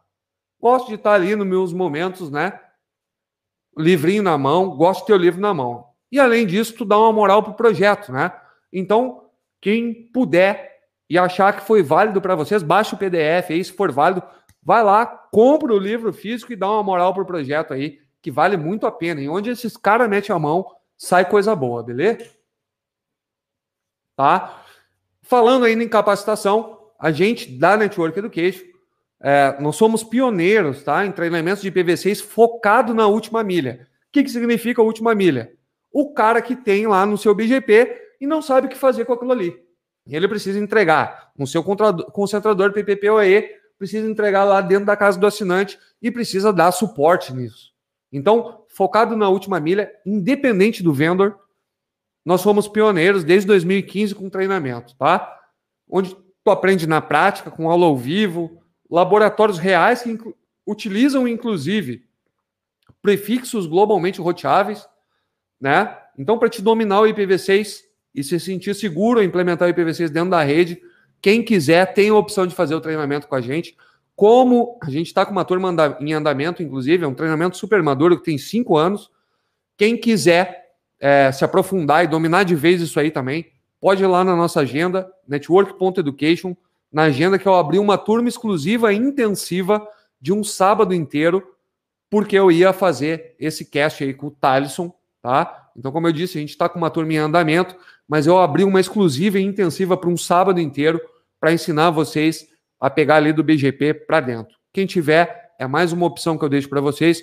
No chat aí, quem for aluno da Network Education pode atestar a qualidade do nosso treinamento e eu vou ter o maior prazer em receber vocês lá. Ok? Né? Mas agora a gente precisa, então. É... Então, só, só apareci aqui porque. Ok. ok. Estou acompanhando aqui, só coloquei o, o e-mail aí, o pessoal salvar Beleza. também. Depois a gente bota depois no final. Então, então, como o título da, da, da, nossa cast né, foi o fim do IPv4, a gente precisa falar. Né? Afinal de contas, o fim do IPv4 significa que o IPv4 morreu? Pessoal, apesar de ter uns doidos no mercado aí que matam o OSPF, que matam o MPLS, ou matam as VLAN, não, o IPv4 não morreu. Entendeu? E durante muitos anos a gente vai ter que conviver com ele ainda. Né? é, a gente vai ter o que a gente chama de dual stack, que a gente vai entregar o IPv4 e o IPv6 para o cliente. A gente vai entregar os dois, certo? Então não, tá? O IPv4 não morreu. Foi o fim do endereçamento, não tem mais endereço disponível. Mas o IPv4 não morreu, certo? E durante muitos anos a gente vai ter que conviver com ele. Então, ainda que a gente tenha o dual stack, essa virada de chave, né? de V4 para V6, é tipo, desliga o V4, cara, isso ainda vai demorar bastante. E é. Seria irresponsabilidade minha se eu chutasse um, um tempo, um ano, ou dissesse quando isso vai acontecer. Eu, particularmente, torço para que logo, né? Mas eu também não creio que seja tão cedo. Ok. Então eu não preciso me preocupar com isso agora. Já que não, não vai desligar o IPv4? Não, tá? Tu precisa sim se preocupar com isso agora, ontem, não é hoje, era ontem. E principalmente para quem é dono de provedor, eu sou obrigado a falar numa língua que o dono de provedor entende. E, a, e esse argumento eu tenho certeza que convence qualquer dono de provedor a implementar IPv6. E vocês vão concordar comigo, certo? Porque é um argumento que não é técnico e é o melhor argumento, se tu é administrador de rede, para convencer o teu chefe de que vocês precisam de IPv6, que é simplesmente o IPv6 faz vocês economizar dinheiro. E aí falou a palavra mágica, cara. Acabou. Acabou. E é isso. Então botem na cabeça de vocês. O IPv6, além dele ser essa maravilha que ele é, e resolver uma série de problemas que o legado IPv4 tem, ele ainda te faz economizar dinheiro. Certo? Como assim? Como que o IPv6 vai me economizar dinheiro? É simples, pessoal. É simples. Quem já tem uma rede de médio para grande porte aí, com certeza já descobriu que o NAT, além de trazer uma série de problemas, custa muito dinheiro Quem foi aí cotar as caixas mais conhecidas do mercado sabe que a gente está falando aí de equipamentos entre 40, 80, 120 mil reais para fazer NAT. Certo? Aí tu diz pro cara do provedor, cara, eu preciso de um equipamento de 70 mil reais aqui para fazer NAT. Ok, muita gente precisa. Agora, vocês precisam entender que, como em IPv6 a gente vai entregar os endereços globalmente roteáveis, ou que vocês estão chamando, acostumados a chamar de públicos, cada mega, cada meguinha, pessoal, se tu botou um cliente, cinco clientes, dez clientes na rede com IPv6, ainda não se sente confiável para largar para todo mundo, larga para os funcionários, larga para os caras do NOC, larga na casa do teu técnico, para te, te acostumar, te sentir confiante, mas cada mega que vocês trafegar em IPv6 é um mega a menos no NAT. Entendeu? Então, se tu passar 1 giga de banda em IPv6, ok, é um giga a menos que tu teve que fazer NAT. Tu aliviou o processamento das tuas caixas, tu proveu maior qualidade para o teu assinante e etc. Então, comparado ao preço do que tu, e o que tu gasta para fazer NAT hoje na tua rede, cada mega que tu trafegar em IPv6 vai automaticamente tá te economizando dinheiro, porque esse é um mega que tu não vai precisar natear. Não existe argumento melhor para quem não é técnico. E isso não é invenção, isso é a realidade, certo? Beleza. E além disso, né, a gente resolve uma série de problemas, como Netflix travando por conta de múltiplo NAT, às vezes é duplo NAT, às vezes é triplo NAT, né? Jogador de console com problemas de NAT restrito, apesar de, né, as, as fabricantes aí ter que começar a largar esse PVC direto para o jogo, diversos problemas já são resolvidos, tá? O fim do inferno de redirecionamento de porta, que aí tu tem que abrir mão ou definir se tu faz ou se tu não faz, ou se tu vai cobrar por isso ou não vai cobrar por isso. E aí tem o técnico do DVR lá que não entende nada de rede e diz pro teu cliente que a culpa é do provedor. Imagina o quanto tu economiza de suporte atendendo esse cara se tu disser, cara, tem IPv6 aí. E ó, DVR Xing Ling já suporta IPv6. Tem alguns brasileiros que ainda não, mas aí é uma vergonha para eles, né? Porque o Xing Ling lá mais baratinho já suporta. Certo?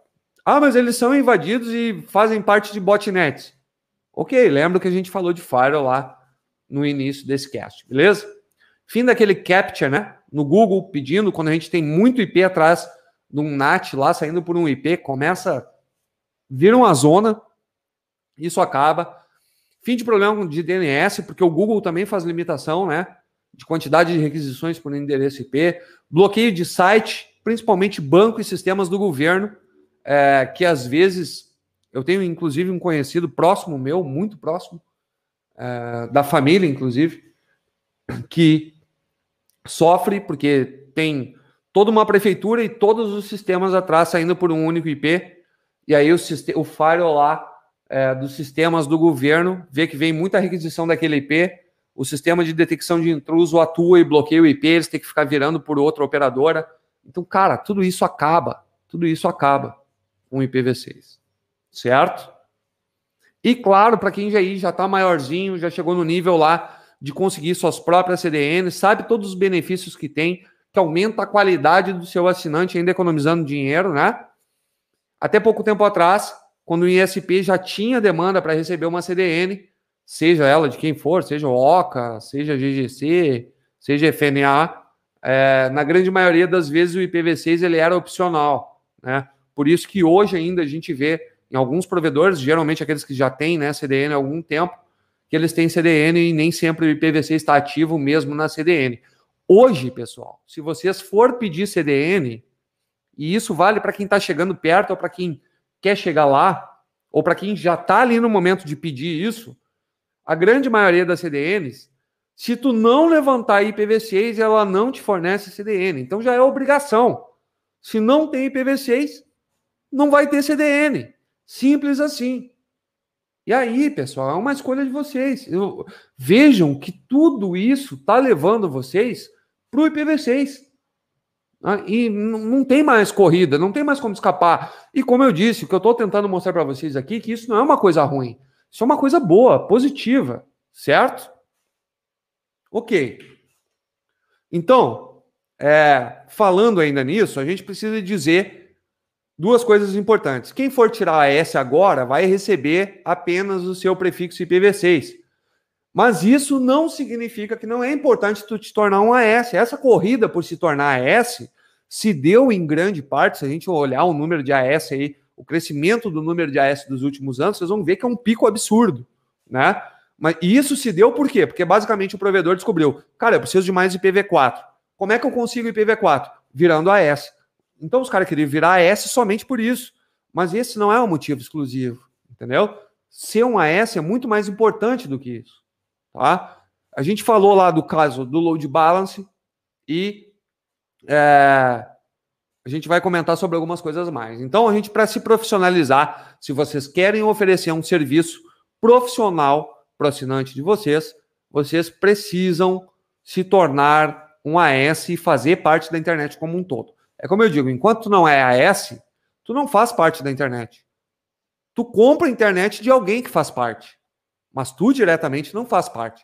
O provedor só passa a fazer parte da internet diretamente quando ele se torna um AS, tá? E com a possibilidade agora de transferência de outras regiões, fila de prefixos recuperados, existe a possibilidade de tu obter um prefixo IPv4, tá? Para suportar ainda quanto tempo isso vai ser necessário. Porém, eu vou até levantar a câmera aqui, ajeitar, ajeitar a coluna. Eu preciso falar, e foi muito oportuno o que aconteceu hoje. É, quem já é aí do meio, certamente já ouviu é, falar sobre é, um e-mail que rolou com suporte do X, numa época que teve alguns problemas, e aí lá embaixo tinha o telefone do suporte do meu amigo Júnior Coraza, né? E aí, cara, virou uma loucura, porque o telefone dele enlouqueceu, enfim.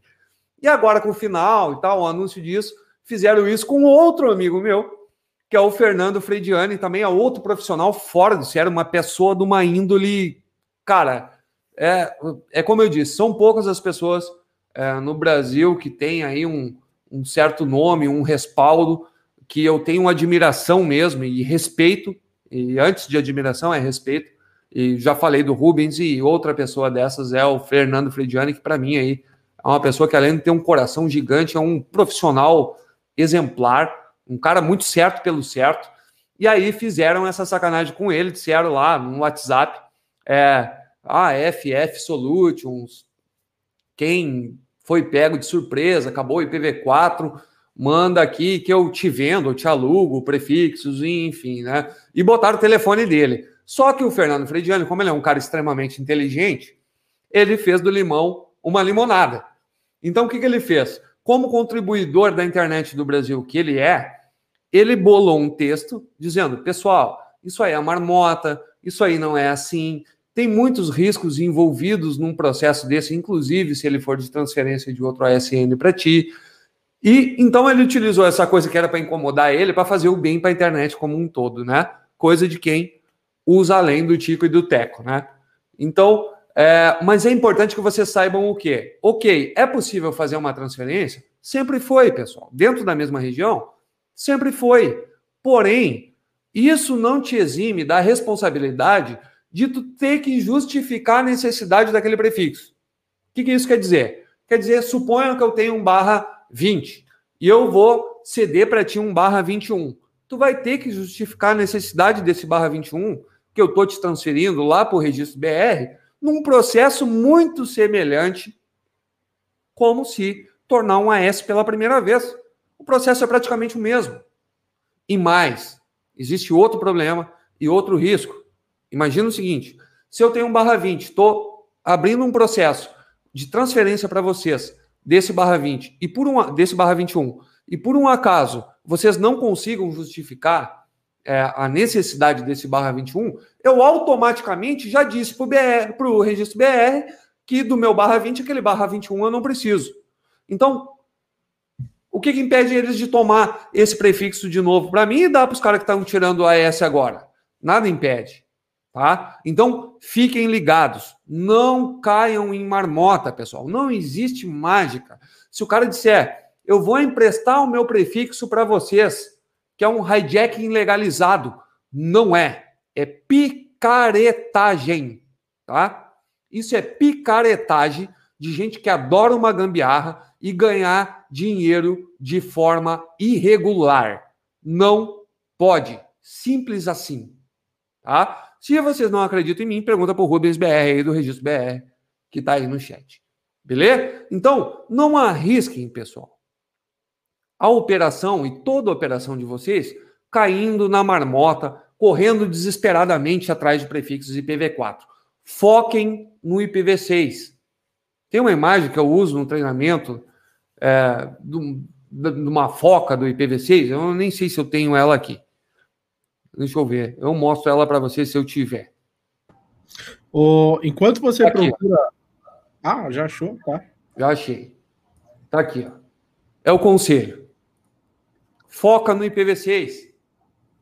Tem IPv4 para dar uma sobrevida? Ok, cada mega trafegado no IPv4, no IPv6, é um mega que tu não vai ter que natear. Foca no IPv6, beleza? Tem aí a foquinha simpática para né, dar fazer uma gracinha com isso, apesar de ser um assunto muito sério, tá? Então não existe, pessoal, o cara que diz, não, eu te empresto meu IPv4, anuncia pelo teu AS, a hora que o registro BR botar o, o olho nisso aí, filhão, vai complicar a vida de vocês.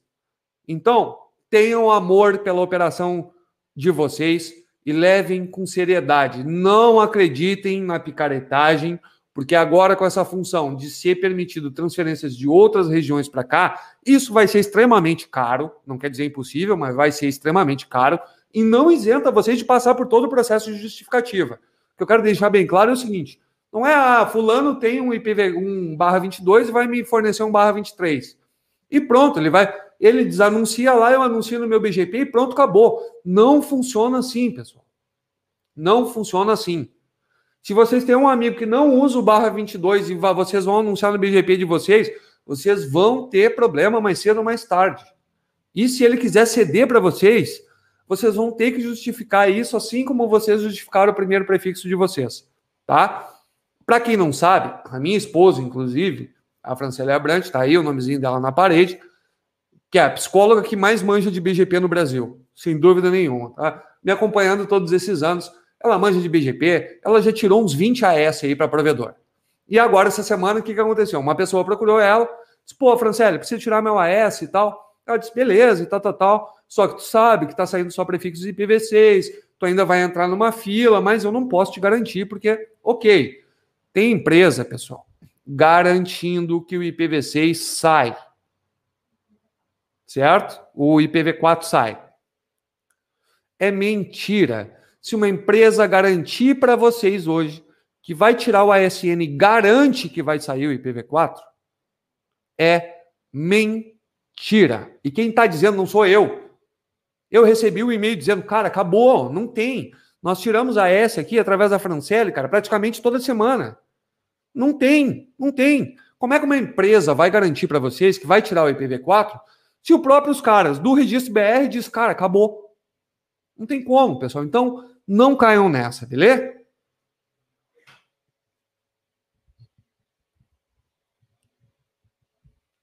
Combinado? Elisandro, cara, aconteceu algo inesperado aqui, velho.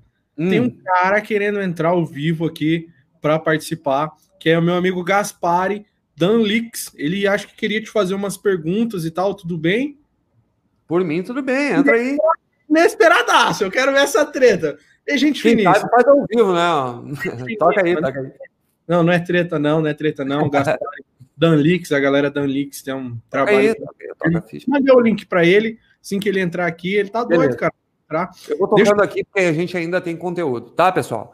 Então, Deixa eu só agradecer um chat pago aqui, David Nascimento. Um abraço para o meu amigo Elisandro Pacheco, famoso terrorista do IPv6, e para o Thaleson, gordinho da Telecom, e também para todos os provedores que estão participando deste conteúdo de qualidade. Obrigado pelos R$ 37,90 aí, galera que quiser mandar Pô, chat. Davi aí, grande parceiro, fomentador, eu digo, é talvez uma da, da, das primeiras pessoas no Brasil aí que olhou para os consultores e para os pequenos, né, ISPs com, com um olhar diferenciado e valorizando todo esse trabalho que é árduo, todo o trabalho que os consultores também e instrutores e escolas, e a gente tem várias no Brasil aí que são de qualidade, né? Cada um no seu segmento, ou enfim, mas a gente tem muita gente que produz conteúdo realmente de qualidade, trabalhos que às vezes são reconhecidos lá fora e não são reconhecidos aqui no Brasil, né? Então o Davi aí é uma pessoa que, para mim, particularmente, é, sempre foi um grande apoiador do meu trabalho, foi uma pessoa que valorizou muito, investiu também muito no meu trabalho. É, o livro, inclusive, foi lançado através da editora dele, né, nos eventos e tudo. Sempre foi uma pessoa que acreditou muito e eu devo muito a ele, sou muito grato a ele aí. Então, forte abraço, Davi. Sabe que tu mora no meu coração, velho. S2, S2 aí, cara. Obrigado por existir. Vou usar, começar a usar isso aí agora. Obrigado por existir. É isso aí. Né? é, tá, vai continuar, né, a apresentação? Bora. Ok. Deixa eu colocar aqui. Tô quase duas horas falando aqui, mas é que eu, eu não posso perder a oportunidade de falar, né, cara? E eu Fica à vontade. um pouco de tá falar. Então, ok, tá. pessoal. Tornem-se AS, tá? Tornem-se AS. Vamos lá, então, bater aquele papo maroto e tirar aquelas dúvidas todas. Dúvidas agora? O Harrison mandou aqui, ó dois reais e dez centavos, só para fechar os 40 reais do David. é um pão duro, né? É um pão é, duro. O Fábio Dalmas mandou vintão aí, ainda não mandou nada, mas valeu. Então, valeu, galera, agora, obrigado. Por, agora é hora das dúvidas. Mandem suas principais dúvidas aí, tá bom? É, bom, é a hora da consultoria grátis, né? É a hora da consultoria grátis. Bota aí no chat todas as suas dificuldades, seus problemas, quais as dúvidas, entendeu? E se tu achar que valeu a pena para ti aí, faz um, um chat pago aí para o canal, que ajuda o trabalho do Thalisson aí. Afinal de contas, eu só estou aqui hoje porque ele tem esse público e porque ele me fez o convite e faz um trabalho muito sério para vocês aí. Beleza? Obrigado. É, bom, lembra que você tinha respondido, falado lá do do Rubens para ele responder, ele respondeu, né? Até poucos dias atrás, as únicas transferências de PV4 no Brasil eram entre empresas do mesmo grupo, empresas que transferiam para seus clientes, etc. Exatamente por causa dos riscos. Então, tá aí o Rubens, né, confirmando o que eu estava falando. A, a, o pessoal acha assim, ah, eu vou comprar o provedorzinho, eu vou. E, e eu preciso dizer outra coisa muito séria, tá?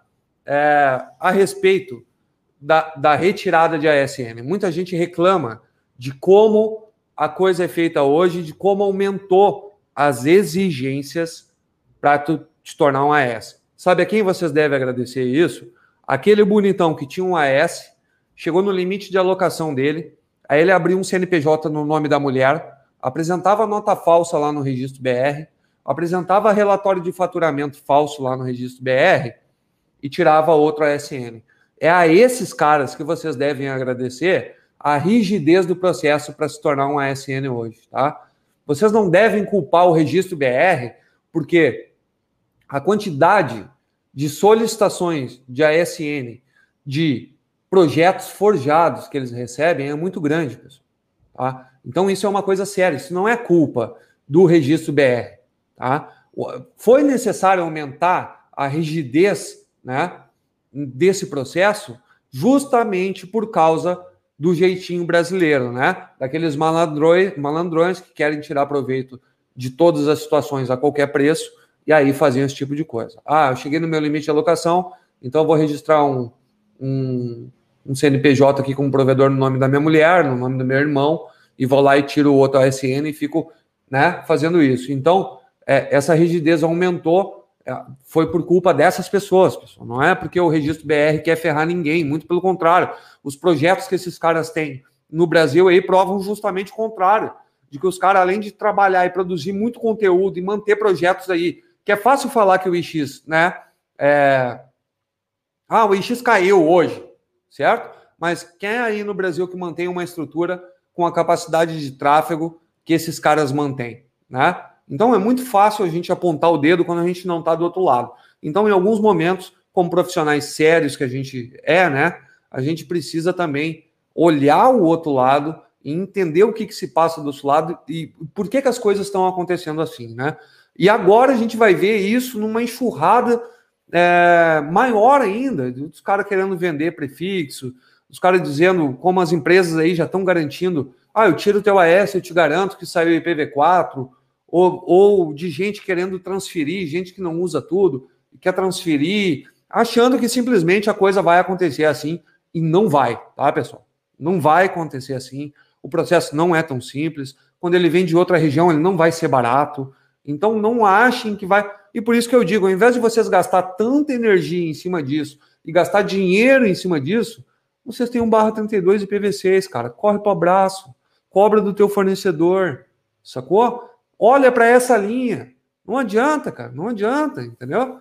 Então, olhem para o lado que vai trazer benefício para vocês, que vocês não vão precisar gastar dinheiro e vai melhorar muito a infra de vocês. Olhem para esse lado. Não, não fiquem martelando aí, querendo dar sobrevida numa coisa que já é legada. Quem tem só IPv4 na rede hoje, tá no passado, cara. É uma rede legada. Ah, não gostei de ouvir isso porque minha rede é boa pra caramba. Ok. Se tu tem uma rede só IPv4, tua rede é legada, ponto boa. Não sou eu que estou dizendo. Entendeu? Então evoluam, pessoal. Implementem IPv6, melhorem a qualidade do cliente de vocês, cobrem dos caras que ainda não tem IPv6. Se o Bradesco não funciona, se não banco X, Y, Z não funcionam, entupam a caixa de e-mail desses caras, do suporte deles. Cara, provedor regional é uma grande fatia do mercado aí. Se somar todos, nós somos os maiores do mercado. Então, pô, cara, se juntem também para fazer coisa boa, né? Para cobrar esses caras, coisa que vai beneficiar todo mundo. É fácil vir um babaca de um deputado lá querer dizer que a máfia do ping tem que garantir ping, mas ao invés de se preocupar com o que realmente podia ajudar a gente, não se preocupa, né? Então, a gente está meio que sozinho e sempre foi assim, né? O provedor cresce na garra, vende o almoço para comprar a janta, né? Pega o dinheiro da instalação de um cliente para instalar o outro. É assim, cara. Provedor regional é na garra, não é não, tendo dinheirinho do governo, não é tendo dinheirinho aí, né? Então, ao menos a grande maioria é assim. Então, pô, vamos se juntar e vamos botar essa coisa para funcionar, entendeu? Esqueçam o IPv4, cara. Ah, eu tenho necessidade, beleza, dá para ter uma sobrevida com o CGNAT, sacou? Mas deixem isso para trás, pessoal. Vamos em direção ao IPv6, certo? Ó, tô de volta aqui. Cara, muita gente mandou chat pago aqui, graças a você. E deixa eu agradecer esse pessoal que mandou o chat pago aí, cara, aqui apoiando o trabalho. Agradecer o João Soares Viana Júnior, mandou cinquentão, cara. Pô, Aí, ó. Brigadão, velho. O Adrian N. Oliver mandou 10,90, falou: Tamo junto, Network Education, excelentes cursos, recomendo. Obrigado pelo. cara. O André Brandão mandou 1,99 aí, obrigado também, André Brandão. Evandro Ribeiro mandou vintão aí, obrigado aí, Evandro Ribeiro, pelos vintão. É, Ixi, como é que agora ficou difícil? Steverton Mendes mandou dezão, obrigado pelos dezão, pelo apoio. teve mais, teve mais aqui, deixa eu agradecer todo mundo do chat pago aqui. Depois mandou mais dezão e falou dezão aí para o Pacheco, um grande incentivador do IPv6 no Brasil. Obrigado. Os dezão vem para mim, não para o Pacheco. Agradeceu é, GLC Internet, provedor regional mandou cinquentão aí. Cara, muito obrigado aí. Ele falou: salve louco, sou muito grato, sucesso. Brigadão, cara, pelo cinquentão.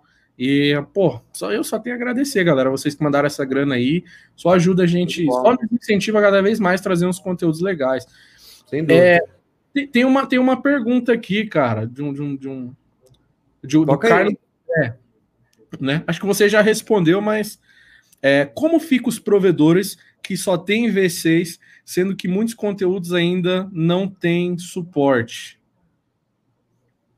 Então, cara, é, existem algumas técnicas, né? E apesar da gente dizer, ah, não tem NAT no IPv6, existem alguns recursos que a gente vai ter que é, fazer. O que, que vocês têm que ter na cabeça?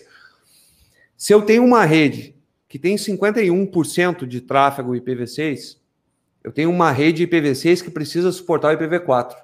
Eu não tenho mais uma rede IPv4 que precisa suportar o IPv6 certo?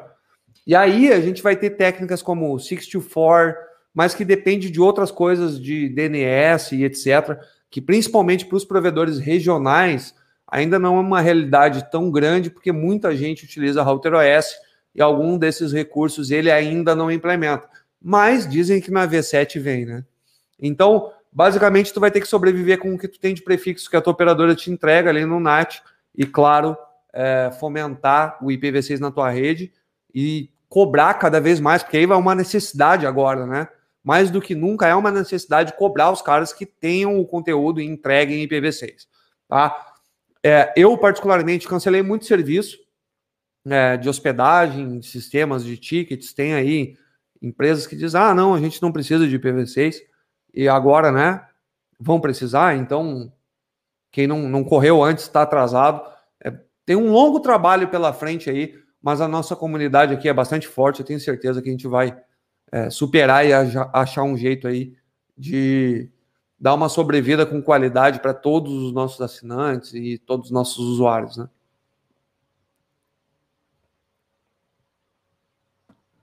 Cara, tá vindo tanta grana no chat ali que eu acho que o Thalisson tá no mínimo me devendo uma gelada, né, cara? Porque ele vai ficar rico dessa maneira aí, né, cara? Água de coco, cara, já só falta o uísque, daqui a pouco eu consigo. Aí uso, cara. Ó, água de coco, Red Bull, só faltou o uísque agora, já consegui comprar água aí. de é, bom, vamos lá. O, o Lucas Ferreira, né? Uma dúvida, né? É, como nem todos os roteadores da minha rede aceitam IPv6, Posso usar IPv6 no que aceitam IPv6 e IPv4 nos outros? Esse é o primeiro caminho, né? Porque geralmente o pessoal não tem como fazer uma virada de chave é, de, de tudo, né? Vai entregar IPv6 para todo mundo. Até porque, pessoal, muitas vezes é, vocês entregam IPv6 na CPE do assinante, mas o cara tem um roteador ali dentro fazendo o roteamento, né? Isso já é prejudicial no IPv4, porque ele faz um NAT no roteador do cara, faz um NAT na CPE e às vezes mais um NAT lá no teu CGNAT. Então tu tem o triplo NAT, vamos dizer assim, né? É, enquanto seria muito mais é, eficiente tu desabilitar o DHCP server desse roteador de dentro da casa do assinante, botar o cabinho na LAN e conseguir entregar também o IPv6. Então, quando tu tem um roteador que está fazendo um roteamento ali dentro, se esse é, roteador não for configurado e não tiver suporte para DHCP PD, é, DHCP V6 PD, né? ele não vai conseguir entregar, ele vai receber IPv6, mas ele não vai conseguir entregar para os caras que estão atrás. Então, isso é uma coisa e técnicas que a gente utiliza, a gente fala bastante disso lá no nosso treinamento, é, de como vocês aproveitar melhor isso. Então, o que vocês têm que ter em mente é que entregar só na CPE do cara não é suficiente, tá? Já é um grande passo, mas não é suficiente para que vocês tenham de fato um consumo grande de IPv6 na rede de vocês, tá? Mas, respondendo a tua pergunta de forma resumida, pode sim. Para quem tem suporte IPv6, tu entrega dual stack, né? IPv6 e IPv4. E para quem não tem suporte, tu continua entregando somente o IPv4, beleza? Show. Agradecer o Maurício Mendes aí, mandou vintão aí, cara. Brigadão aí. Show de bola. Obrigado aí pelo chat pago. E o. Opa, peraí. Esse cara aqui, ó. O Emanuel Júnior mandou 7,90, cara. Obrigadão aí pelo bola. trabalho. Tinha uma outra pergunta aqui. Deixa, deixa eu pegar aqui, cara, que eu achei Tá, essa aqui é muito importante. Qual site para o curso? Network.education, cara. Só clicar em agenda lá, que eu abri uma turma de IPv6 exclusiva, é, intensiva, inclusive, que vai ser um sábado o dia inteiro, tá? Como eu disse, a gente está com uma turma em andamento, então não tinha previsão de abrir outra turma não antes do final do ano, mas em função da, da, da cast aqui e tal, eu resolvi abrir a oportunidade aí para quem quiser aprender com a gente lá, desde o teu concentrador até dentro da casa do assinante, todas as técnicas, conhecer nossos cases e aqueles atalhozinhos, né, pessoal, para que vocês não encontrem, saltar aqueles problemas que não tem por que passar, se a gente pode, né, evitar isso. Vai ser agora no mês que vem, final do mês que vem, tá? Tá lá no chat, também fiz um preço bacana lá. É, pode parcelar em até 18 vezes no boleto para quem não tem cartão, pode parcelar no cartão, é, enfim, não tem mais desculpa, tá? É só lá, network.education, clica em agenda lá, tem todos os nossos treinamentos aí, beleza? Cara, tem um cara aqui, ele tá no chat, mas ele pediu para não falar o nome dele. Um grande amigo nosso em comum, depois eu falo no, no privado quem é. Ele falou: diz aí pro Pacheco que ele é lindo. então, cara, esses meus amigos são que nem mãe de coruja, né? É tipo, só a mãe acha que o filho é lindo, né? Então, além do Fernando Frediani, agora tem então mais duas pessoas no Brasil que me acham bonito, né? A outra é minha mãe e a outra é minha esposa, né? Agora ah, são quatro, tá aumentando o público, né? Mandei no chat aqui. privado, mas ele pediu para não falar o nome aí na live aí, mas você vai ver o nome dele aí no nosso. Tá, beleza. Chat privado aí, no chat privado. Show de bola. Tá. É... Deixa eu ver aqui, cara. Do curso PV6, o curso é muito top. Olha, o Gabriel Wolpe, a Congente, está oferecendo endereço IPv4. Queria saber se isso seria legal no Brasil.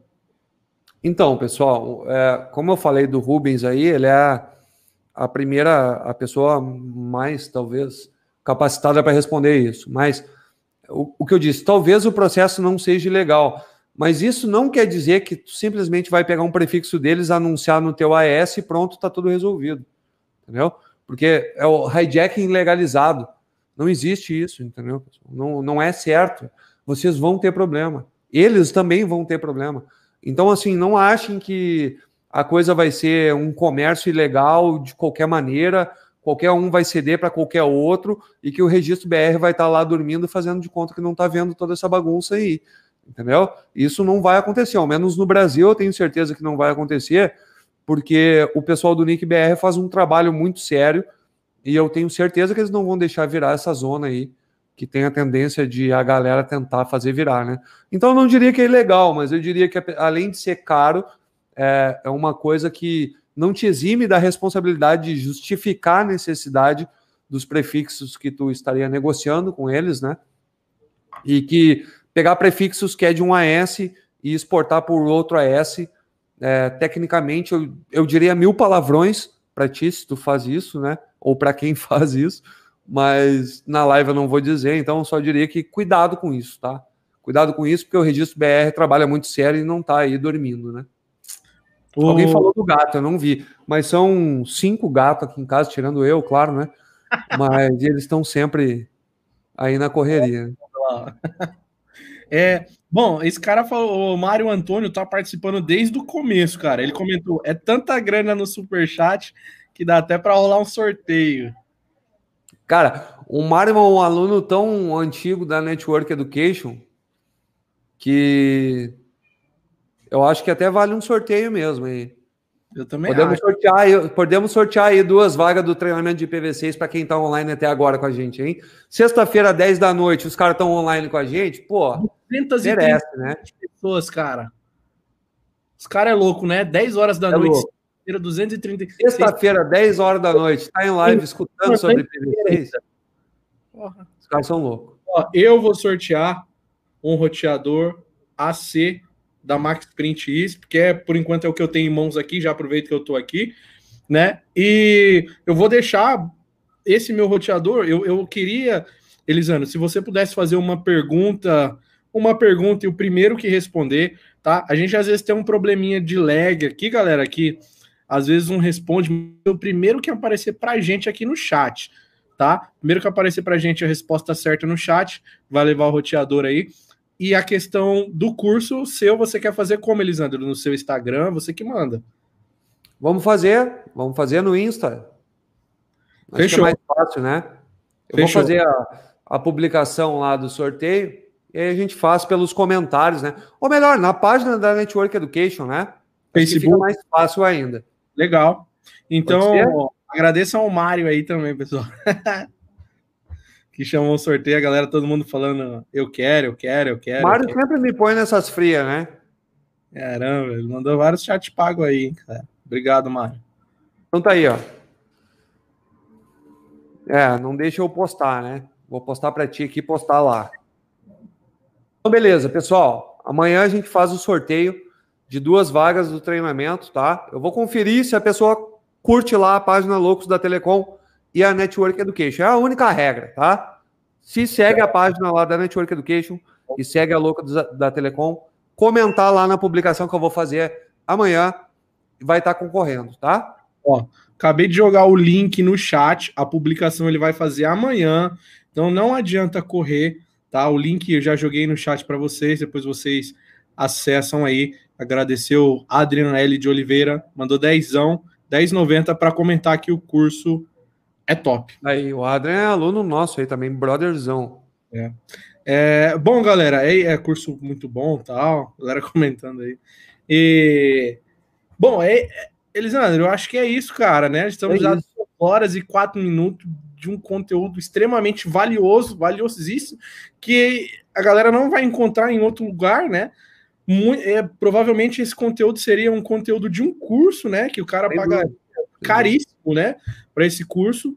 Então, muito obrigado, cara, pelo seu tempo, por disponibilizar, dar, dar esse curso e, claro, dar essa consultoria gratuita aqui no final. É isso aí. Né? Não, não acabamos ainda, tá, galera? Dá tempo de, de você mandar mais um chat pago aí para nós aí, se você gostou mesmo. aí, é isso aí. Então, cara, eu que te agradeço aí, né? O convite e a oportunidade de estar mais uma vez aí. Vou pegar o roteador aqui, tá? Beleza. Espero que o pessoal que teve online com a gente, mesmo depois quem vai assistir essa gravação, sei lá quanto tempo depois, que tenham aproveitado o conteúdo, que eu tenha conseguido ao menos dar um norte para quem né, está começando, não sabe em que direção vai, qual é a importância realmente do IPv6 e talvez aí algumas dicas para facilitar o dia a dia de vocês e para que vocês não caiam em furada também, né? Então, espero que de alguma forma ter somado com vocês, né? Pouco ou muito aí, indiferente, se estiver somando, eu acho que já está valendo. Essa foi a intenção de, de eu aceitar o convite aí do Thalisson. Espero que eu tenha conseguido atingir esse objetivo e torço pelo sucesso de todo mundo aí. Quem precisar da gente, sabe onde nos procurar lá, network.education, está disponível, a gente está do lado de vocês aí, porque daí vier, beleza? Valeu, cara. Valeu a galera comentando aí, só elogiando. É, vou aparecer. Ô, oh, Atibaia, cara, eu sou de Sorocaba, velho. Só chamar Impacto Telecom Atibaia. Vamos fazer essa ponte aí, aí cara. Vem pro Paraná, vou pro Paraná, cara. Eu quero rodar Brasilzão aí, entrar no Uno e visitar todos os provedores aí. E, pô, Elisandro, eu queria fazer o sorteio desse cara aqui, ó. Aí, é um computador AC. Mil, eu quero é, concorrer, hein? A pergunta é: funciona o IPv6 ou não? Funciona. Aí, ó, viu? O IPv6 já. Já IPv6, acho que tá até aqui, aqui ó. Você acha que a galera consegue ver? Tudo bola, é isso aí. IPv6. E eu queria que você fizesse, cara. Eu vou deixar para você fazer uma pergunta para a galera aí. É, e o primeiro que aparecer no chat para gente vai levar esse cara. Já falei com o William aqui, ele autorizou a gente sortear. E, pô, eu queria que você fizesse uma pergunta aí, cara. Uma pergunta bem, bem cabeluda mesmo. Assim. Bem cabeluda? Bem, bem complicada. Tá, vamos, vamos fazer o seguinte, então. O primeiro que responder Duas grandes vantagens de implementar o IPv6 na rede e entregar para o seu assinante. Vai ganhar um roteador aí, beleza? Pô. Na mesma mensagem. E é o primeiro que apareceu para a gente aqui. Pode repetir? Pode repetir? O primeiro que postar uma mensagem dizendo duas grandes vantagens de entregar IPv6 para o seu assinante ganha um roteador. Fechou. Então, duas grandes vantagens de entregar o IPv6 para os seus assinantes. As duas, ó, o pessoal tá Ixi, o chat tá como? aí sim. É, mas vou, é, vou deixar para você filtrar aí, tá? O primeiro que responder, que apareceu para aqui. aqui para mim apareceu o seguinte: sem NAT velocidade. Tá. Economia. Tá. O outro sem NAT. Problema ping baixo. Ponto a ponto. Sem NAT limitações. É. Tá na mão do professor aí, pessoal. Tá, já vi cara... sem NAT. Eu diria aí que a primeira resposta 100% certa aí foi do Caio Henrique. Caio Henrique, economia foi a primeira 100% certa aí que apareceu para mim aqui. Economia sem NAT, do Caio Henrique. Isso Essa? aí. Então, meu amigo Caio Henrique, meus pais. Ah, é, é, bom que a galera tá comentando aí também e, e dá para saber que a galera tá, tá, tá antenada. Tá, tá antenada, né? É isso aí. É, então, meu amigo Caio Henrique, bens, você levou aí um roteador da Max Print, certo? 1200G, já com IPv6, tá? meus parabéns. Fácil para você entrar em contato comigo. Vou deixar um e-mail aqui agora aqui para você, tá? Entrar em contato comigo para a gente mandar esse cara aí. Só copiar aqui, atendimento arroba telecom.com.br. Entre em contato comigo, eu vou te mandar todos os. Óbvio, vou pedir até. Perguntar até o que, que você comeu ontem para saber se você é você mesmo. Tá bom? Então não adianta outros mandarem aí, certo? Então, é nóis. Obrigado, amigo Mike. Eu acho que fica melhor de eu, tá. de eu assistir. O amigo Maicon Kienli mandou 10 aí, não. Obrigado aí pelos 10, velho, também. Parabéns pela live, mano. Deu uma boa noite aí. É... Ah, os caras tá comentando aqui, devia sortear dois. Dois? Ó, é o, ca... o cara é esse aqui, vai ó. Ter, vai ter duas vagas de treinamento amanhã lá na página da Network Education. Só agora, seguir a página da Network Education e lá do da Logo da Telecom. E amanhã concorre lá a duas vagas, tá? Perdão, pode repetir, pode repetir, Elisandro? Desculpa. Tá sem áudio aí, eu acho. É, tá me ouvindo agora? Agora tô. Agora tô. Tá, per perdão, se você puder repetir, por favor. Não, eu tava dizendo que é, amanhã, né? Tinha gente pedindo mais sorteio, eu tava dizendo que amanhã a gente vai sortear duas vagas para treinamento que eu abri exclusivamente aqui por causa dessa cast aqui na Loucos da Telecom. E amanhã a gente vai sortear. Basta tá lá, é, ter curtido a página da Loucos da Telecom e da Network Education no Facebook. E vai estar tá concorrendo lá. Amanhã vai ter a publicaçãozinha, só comentar lá que vai concorrer, beleza? Fechadíssimo, fechadíssimo. Amigo que ganhou um roteador, manda um e-mail para mim. É, Elisandro, tô aqui com o William Gama, né? O diretor aqui na Max Print ISP. E ele estava aqui acompanhando, e aí eu perguntei, ele deixou a gente sortear mais um, cara. Aí, ó, viu?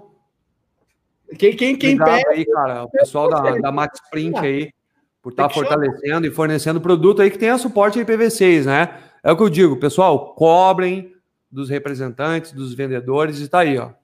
Max Print aí já com suporte IPv6, fornecendo aí mais um roteador para vocês, né? Suporte IPv6, 200 miliwatts de potência, preset, chipset Realtek. Chama. Viu? Tudo mais um pouco. É, bom, esse, esse outro segundo aqui, Elisandro, eu vou fazer um de uma forma diferente. Tá, galera? Esse segundo roteador aqui, é, eu vou soltar uma foto no Instagram da Loucos, hoje ainda, e vai ter aquelas regrinhas lá. Curte o Instagram da Loucos, curte o Instagram da Max Print e também o Instagram da Network Education. Fechou? Aí depois a gente faz o sorteio dele para vocês. Vai ter todas as regras lá no Instagram desse segundo cara aqui. Elisandro, cara, é, mais uma vez, muito obrigado. Agradecer o, o Neto Caldas aí, mandou vintão aí. Obrigado, Elisandro e Thaleson, pela aula de PV6. Show de bola, tamo junto. Cara, ele é o professor. é, é, tem, tem. Vou colocar aqui o link treinamento. Cara, eu vou deixar com você aí, se você tem algum recado final para a galera, mais alguma coisa antes da gente finalizar. O tempo é todo. Não, tempo, é, basicamente era isso, é te agradecer a oportunidade e deixar essas dicas aí. Comecem com o IPv6, pessoal. Comecem. É, né? Não caiam aí em baboseiras não, não se desesperem em, ah, preciso comprar IPv4, IPv4, IPv4, foquem no IPv6. É, escutem os caras que fazem um trabalho sério, tem bastante gente aí fazendo trabalho sério. Deixem de lado aquele cara que promete milagre para vocês. É, não se deixem enganar, pessoal, entendeu? E comecem, comecem a implementar, testa no cenário emulado, faz um treinamento, se capacita, tem o livro lá do IPv6BR, tem os treinamentos deles, tem os treinamentos da Network Education. Vou receber vocês lá de braços abertos, com o maior prazer do mundo.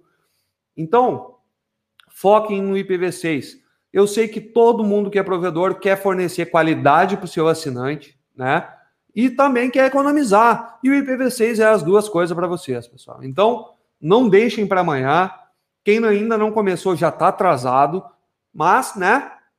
Vamos lá, tamo junto, certo? Então, agradeço demais por todos vocês estar aí. Pô, a gente tem mais de 200 pessoas ainda online em plena sexta-feira, um número muito legal para sexta-feira, 10 e 15 da noite, né? Então agradeço de coração a presença de todos vocês. Espero que eu possa ter contribuído um pouco com vocês aí, é, dado um norte, ao menos para quem, né, nunca ouviu falar e etc. A gravação vai ficar disponível. Espero que, é, como eu disse antes, que esse conteúdo tenha somado aí a vida profissional de vocês. E quem precisar de qualquer coisa, me coloca à disposição. Eu vou deixar um slidezinho no final aí com meus contatos particulares. Às vezes eu demoro um pouquinho para responder, que geralmente é bastante gente, mas eu sempre respondo a todo mundo, beleza? Não tem ninguém intermediando, meu contato sempre é direto comigo e sempre que eu posso eu respondo a todos, ok? Então, vou só botar o slidezinho aí, ô... Claro, claro. Alisson, tá? Então, tá aí meus contatos, meu telefone, nossos sites, nosso Insta. Sintam-se à vontade, beleza? É, galera, tira print da foto aí, ó. Tira isso aí, galera que tá assistindo pelo celular aí, aproveita, tira print, tira uma foto, está vendo pela televisão, né? Tira um print aí, vamos deixar aí para dar um tempo de vocês dar um print aí e, e salvar, né? Lá vocês manda e-mail, manda mensagem, entra no site, lá vocês vão encontrar o link do curso, tudo, tudo, tudo. O Instagram do Elisandro também, que você tá sempre dando consultoria gratuita no seu Insta, né? Eu sempre vejo lá. É, lá a gente faz umas rodadas de dúvidas, né? De vez em quando, sempre que sobra um tempinho aí, eu tento responder o pessoal lá, é bem bacana. Show. Então, Elisandro, cara, muito obrigado. Obrigado mesmo aí mais uma vez. É...